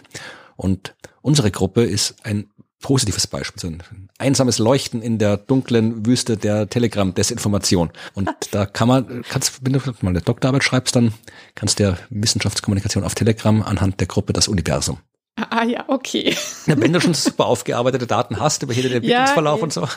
Ich hätte eher gedacht, ähm, ich könnte mir eher Podcasts vorstellen als nächstes Thema. Also falls ich, ich, meine, ich bin jetzt mal froh, wenn ich die Masterthesis fertig habe und vom Tisch habe aber ich habe ja lange überlegt, ob ich Podcasts nehmen soll und dann habe ich mich ja für die Bilder entschieden. Ja. Und das ist ja noch ein Podcast-Projekt in der, in der Vorlesung, die wir angesprochen Stimmt. haben, aber noch nicht zu Ende gesprochen ja, haben, in der Wissenschaftskommunikationsvorlesung. Das, das wäre dann wieder was für Neues aus der Sternwarte. Genau, ja, das ist dann, das kommt ja dann, eh, es ist ja, wir sind ja hier in Neues aus der Sternwarte ja, gerade. Ich ja gerade, ob ich jetzt nur teasern soll oder schon erzählen soll. Ich glaube, ich teaser nur. Ich erzähle es dann das nächste Mal genauer. War das schon, die, die Podcast-Geschichte in deiner Vorlesung? Mm, ja, also die, die Einheit hatten wir schon und äh, wir müssen jetzt aber eben auch ein eigenes Projekt machen und da werde ich ein eigenes Podcast-Projekt äh, umsetzen.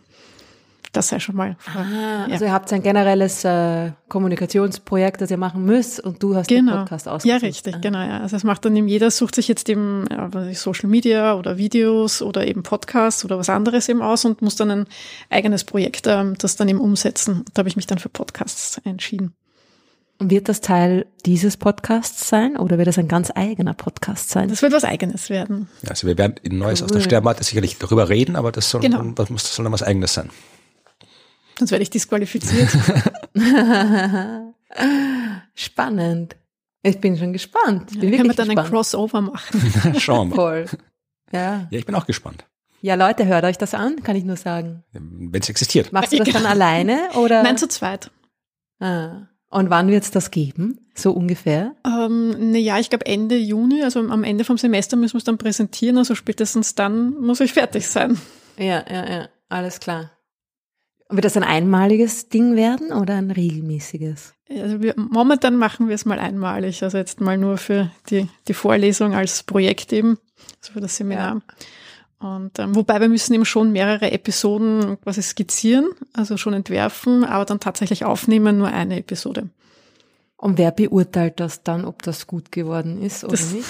Das erzähle ich dann nachher. Die Telegram-Gruppe. ja, genau. Ja, eigentlich beurteilt sowas die Hörerschaft, ja? Ja. Des Podcasts, ob das gut ist oder nicht. Eben. Ja. Hm. Ja, sehr interessant. Na gut, da, da, da werden wir dann noch mehr davon hören. Ja. Und ich bin schon wirklich sehr gespannt. Ja, ich auch. ja, dann, dann äh, können wir eigentlich nur alle, die noch zuhören oder noch nicht in der Telegram-Gruppe sind, aufrufen, da mal vorbeizuschauen. Man muss auch nichts schreiben. Man kann einfach da Mitglied sein und lesen, was die anderen schreiben. genau, ich schreibe auch nie was. Manchmal. Und ich bin immer nur der Bad Cop, der die rauslöscht, die spammen. Du schießt immer alle raus. Gell? Ja. Genau. Und es gibt übrigens, das haben auch die Leute aus der Telegram-Gruppe ins Leben gerufen, es gibt jetzt auch einen Discord-Channel vom Das Universum, den das wir... hört sich aber nicht so friedlich an, Discord. ja, das ist auch so quasi in der Art, also so ähnlich wie Telegram, nur anders, wenn man es beschreiben will. Oh, okay. Bist du, kannst du Discord beschreiben in zwei Sätzen, Evi? Ja, ich habe es, ähm, also ich verwende es eben auch von, also von der Uni aus und es ist halt recht praktisch, wenn du dich austauschen willst, eben aber auch über Video oder Daten sehr viele austauschen möchtest. Also ähm, meine Schwester verwendet es beim Gamen. Genau, aber da kann man nämlich auch irgendwie Audio. Du kannst quasi hier Leute einfach äh, Audio zusammenschalten und dann hast du einen Kanal offen, da können dann irgendwie 20 Leute reden, wenn sie wollen und können miteinander reden. Also wenn man sowas haben will. Also ich glaube, es ist einfach in seiner Anwendung vielfältiger. Ja. Ja, also wie gesagt, äh, wir finden das gut, dass es diesen Kanal gibt. Wir erklären den äh, Discord-Channel äh, zum offiziellen, inoffiziellen Discord-Kanal von Das Universum und äh, sagen aber gleich dazu, dass momentan die Ressourcen nicht da sind, dass wir das auch noch irgendwie administrativ betreuen oder so. Also wir freuen uns, dass die Community das betreut und alle, die da mitmachen wollen, seien herzlich eingeladen, das zu tun. Und ich bin da, glaube ich, auch schon drin äh, in dem Kanal. Ich habe geschaut, was da was da ist. Aber wie gesagt, also das ist quasi ein, ein, ein Kanal, den wir nicht offiziell als das Universum betreuen, sondern der von der Community des Universums betreut wird von uns gut geheißen. Und wie kriegt man das? Wie kriegt man hin? Wie, Uh, ja, da geht der letzte Tag Programm runter und muss dann wieder, wieder eine neue App aufs Handy, wieder ein neuer Kanal der Kommunikation. Genau. Also ich weiß nicht, mich überfordert das manchmal schon ein bisschen. ja, die Welt ist, ist, Ist ist, es es wert? Ist es gut? äh, es kommt drauf Gibt's an. was? Hm. Na gut, ne, für euch. Ich werde es probieren, für euch. Ja. Gut, dann äh, können wir eigentlich zum letzten Teil übergehen. Das heißt, wir äh, haben uns schon bedankt äh, für alle, die in der Telegram-Gruppe sind. Wir weisen darauf hin, dass man da Mitglied werden kann. Dann kann man da auch mit dabei sein. Wir bedanken uns natürlich aber auch bei allen, die ohne in der Telegram-Gruppe dabei zu sein, zuhören. War das grammatikalisch richtig? Ich weiß es nicht, aber äh, wir bedanken uns an alle, die zuhören. Äh, man kann übrigens auch, bevor wir, damit wir wieder in Zukunft Bei allen, bei allen. ja, Man bedankt sich nicht an, sondern bei. ja, wenn man sich ganz, Sorry. ganz arg Du hast bedankt, gefragt. Aber ja, danke an alle. Ja, wenn man sich ganz arg bedankt, dann, dann bedanke ich mich an. Dann komme ich ganz nah ran und bedanke mich so. Aber ähm, wir bedanken uns, äh, damit wir auch in Zukunft was zum Bedanken haben. Man kann für das Universum beim Deutschen Podcastpreis abstimmen. Ja, Schon der, wieder ein Preis. ja, die weiß nicht, ob wir den kriegen. Also es ist der Deutsche Podcastpreis, da gibt's eine Jurywertung. Da sind wir, glaube ich, irgendwie in der Kategorie Independent Podcast äh, äh, klassifiziert. Independent klingt toll, finde ich. Ja, nicht von irgendeinem großen Ja. Medienunternehmen produziert, Ja, eben, was wir trotzdem. sind. Und es gibt eine Community-Wertung, da sind wir in der Kategorie Wissen mit irgendwie 500 anderen Podcasts. Und äh, man kann da bis, ähm, ich glaube bis irgendwann Mai oder sowas, Mitte Mai oder so abstimmen für das Universum. Auch für meine anderen Podcasts, Sternegeschichten und das Klima, muss ich sagen. Aber man kann nur einmal abstimmen, glaube ich. Also ihr müsst euch dann tatsächlich entscheiden, für was ihr abstimmen wollt. Da ist es ja wohl klar, wofür. Schade, dass ich da nicht mehr mit meinem Uni-Podcast mitmachen kann, der noch nicht existiert.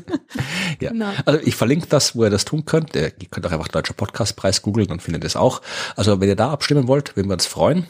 Und äh, dann haben wir auch wieder was zum Bedanken. Und bis dahin bedanken wir uns bei all denen, die uns finanziell unterstützen. Und wer das ist, weiß-rot. Ja, wir bedanken uns recht herzlich bei allen, die uns über PayPal unterstützt haben äh, mit einer einmaligen Spende. Und das waren die, ma- diesmal Matthias, Wiebke, Christian, Georg, Anton, Ulrich, Wolfram, der übrigens sagt, äh, se- seine Spende ist eine Patenschaft für den zweiten Stern im Trisolaris-System. Ah, okay, gut. Kannst du mir das erklären, Florian? Äh, Trisolaris ist eine äh, Science-Fiction-Trilogie von Cixin Liu, sehr, sehr, sehr bekannt, sehr populär, also eine der bekanntesten Science-Fiction-Bücher in den letzten Jahren. Äh, Da geht's um das Drei-Körper-Problem, heißt, glaube ich, das äh, der erste, der erste Band oder das Three-Body-Problem im Englisch. Das ist ja sehr originelle Science-Fiction mit Himmelsmechanik mit dabei. Äh, Könnt dir gefallen. Probier's mal zu lesen. Ist Ich habe es gelesen, ich fand es sehr gut. Ja, es, es, es ist wirklich sehr gut, ja. Es ist anders, Cool. finde ich. Ja. Ja, ist halt chinesische Science Fiction. Man orientiert sich sehr, äh, zumindest in den zweiten Bänden, sehr am, am klassischen Science Fiction Themen, aber gerade der erste Band ist schon sehr, der, der ist sehr ungewöhnlich. Da merkt man, dass es quasi aus einem, dass es eben nicht die klassische europäisch-amerikanische Science Fiction ist, die man sonst immer liest. Mhm, spannend. Ja, mache ich dann nach Dune. Ich lese ja immer noch Dune. Ja, da kann man auch lang bin schon- lesen dran. Bin schon halb durch.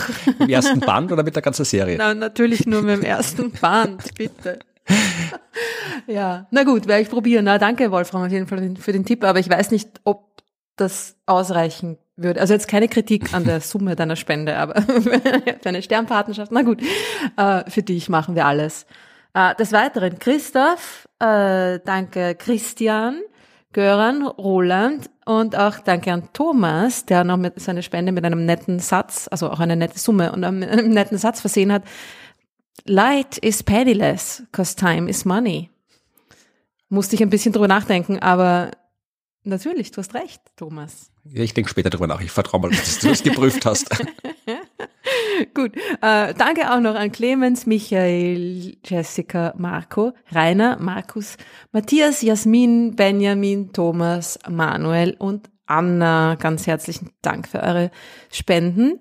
Und dann gibt's noch die regelmäßigen Spenden-Abos, die man über Steady und Patreon abschließen kann. Danke an euch alle, die ihr schon so ein Abo habt. Und auch danke an Rabea, Felix, Vera, Kurt und Fabian, die seit letztem Mal ein neues Abo abgeschlossen haben. Ganz herzlichen Dank an euch. Ja, ganz vielen Dank. Und jetzt gibt's noch den Werbeblock. Hast du was zu bewerben, Ruth?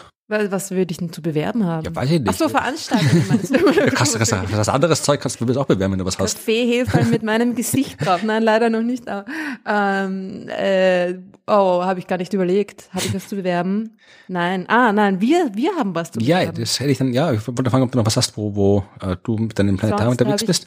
Ich, ich bin jetzt wieder viel unterwegs, ja. Ich war jetzt auch schon die letzte Zeit viel unterwegs. Ich war übrigens, äh, ich habe eine, eine Deutschlandwoche gemacht und das war ganz toll. Und äh, alle meine Deutschlandaufenthalte waren toll, aber ganz besonders toll war der letzte Abend. Da war ich in Heidelberg äh, bei der wunderbaren Itchner Familie. Hallo! ich hoffe, er hört zu. Sie haben mir, mir versprochen, dass Sie zuhören. Ich habe Ihnen versprochen, dass ich Sie erwähne. Es ist ja fast wie früher, als du beim Wurlitzer im Fernsehen wusste, wie die Genau. Tante grüßen kannst. Liebe Grüße an alle, die mich kennen. Na, es war wirklich super. Es war eine, eine echt nette Geburtstagsfeier an einem wunderbaren Ort und mit wirklich wunderbaren Menschen. Danke euch dafür. Aber Danke auch für den tollen Wein. Den wir hätten trinken sollen heute, wenn wir gemeinsam gefeiert hätten, aber wir haben, wir- wir haben dann leider doch nicht gemeinsam feiern können. Das nächste Mal. Also aber öffentliche Auftritte habe ich gemeint. Nicht was die Ja, nein, habe ich Privatpartys. keine.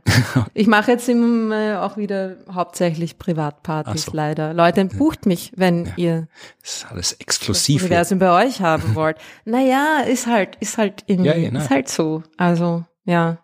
Ja, äh, Eh. von mir gibt's äh, einen, nee, zwei Science Busters Auftritte, nämlich am 4. Mai in Wien in der Kulisse und am 5. Mai in Bregarten. Das ist in Oberösterreich, glaube ich.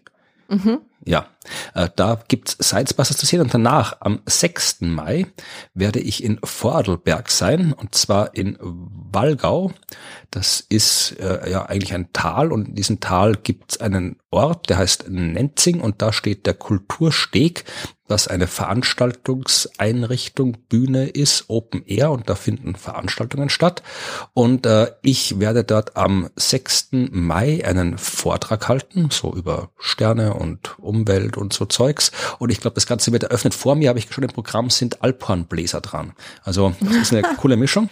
Und am 7. Mai, da gibt's um 20.30 Uhr am Abend auf selbigem Kultursteg in Vorarlberg eine Aufführung des Universums, wenn man so will. Da werden äh, den Abend Ruth und ich gemeinsam gestalten und ja über diverse Dinge aus dem Universum sprechen und diverse Dinge aus dem Universum zeigen und vorführen und vielleicht experimentieren und es wird ein hoffentlich bunter, unterhaltsamer Abend. Also wenn ihr in Vorarlberg seid oder in den angrenzenden Regionen, ihr könnt auch aus der Schweiz kommen, das ist nicht so weit weg oder sogar aus Liechtenstein, da wohnen ja auch Leute, äh, die können auch kommen oder vielleicht sogar aus Tirol, wenn man ein bisschen fährt oder was da sonst noch ist. Also Ihr könnt euch läng könnt länger anreisen auch, wenn ihr wollt. Ja, also wenn ihr in Schweden seid und gerade irgendwie die Alpen wollt, dann kommt vorbei. Also äh, da könnt ihr gerne vorbeikommen. Wir verlinken die Informationen und Ticket-Links in den Shownotes. Wir würden uns freuen, wenn wir äh, beim Universum auf der Bühne auch äh, Universumshörerschaft im Publikum begrüßen dürfen. Und ansonsten habe ich bis zur nächsten Folge keine Veranstaltungen mehr zum Ankündigen. Ja, dann sagen wir bis zum nächsten Mal, oder? Ja, sagen wir das. Ich habe überlegt, ob noch was wäre, was man erwähnen sollte, was man machen könnte. Aber ich glaube, wir haben alles erwähnt, was in den diversen Jubiläen erwähnt gehört. Dann können wir tatsächlich bis zum nächsten Mal sagen. Na dann, Ja. bis zum nächsten Mal. Bis zum nächsten Mal. Wir freuen uns auf euch. Bis dann. Tschüss. Tschüss.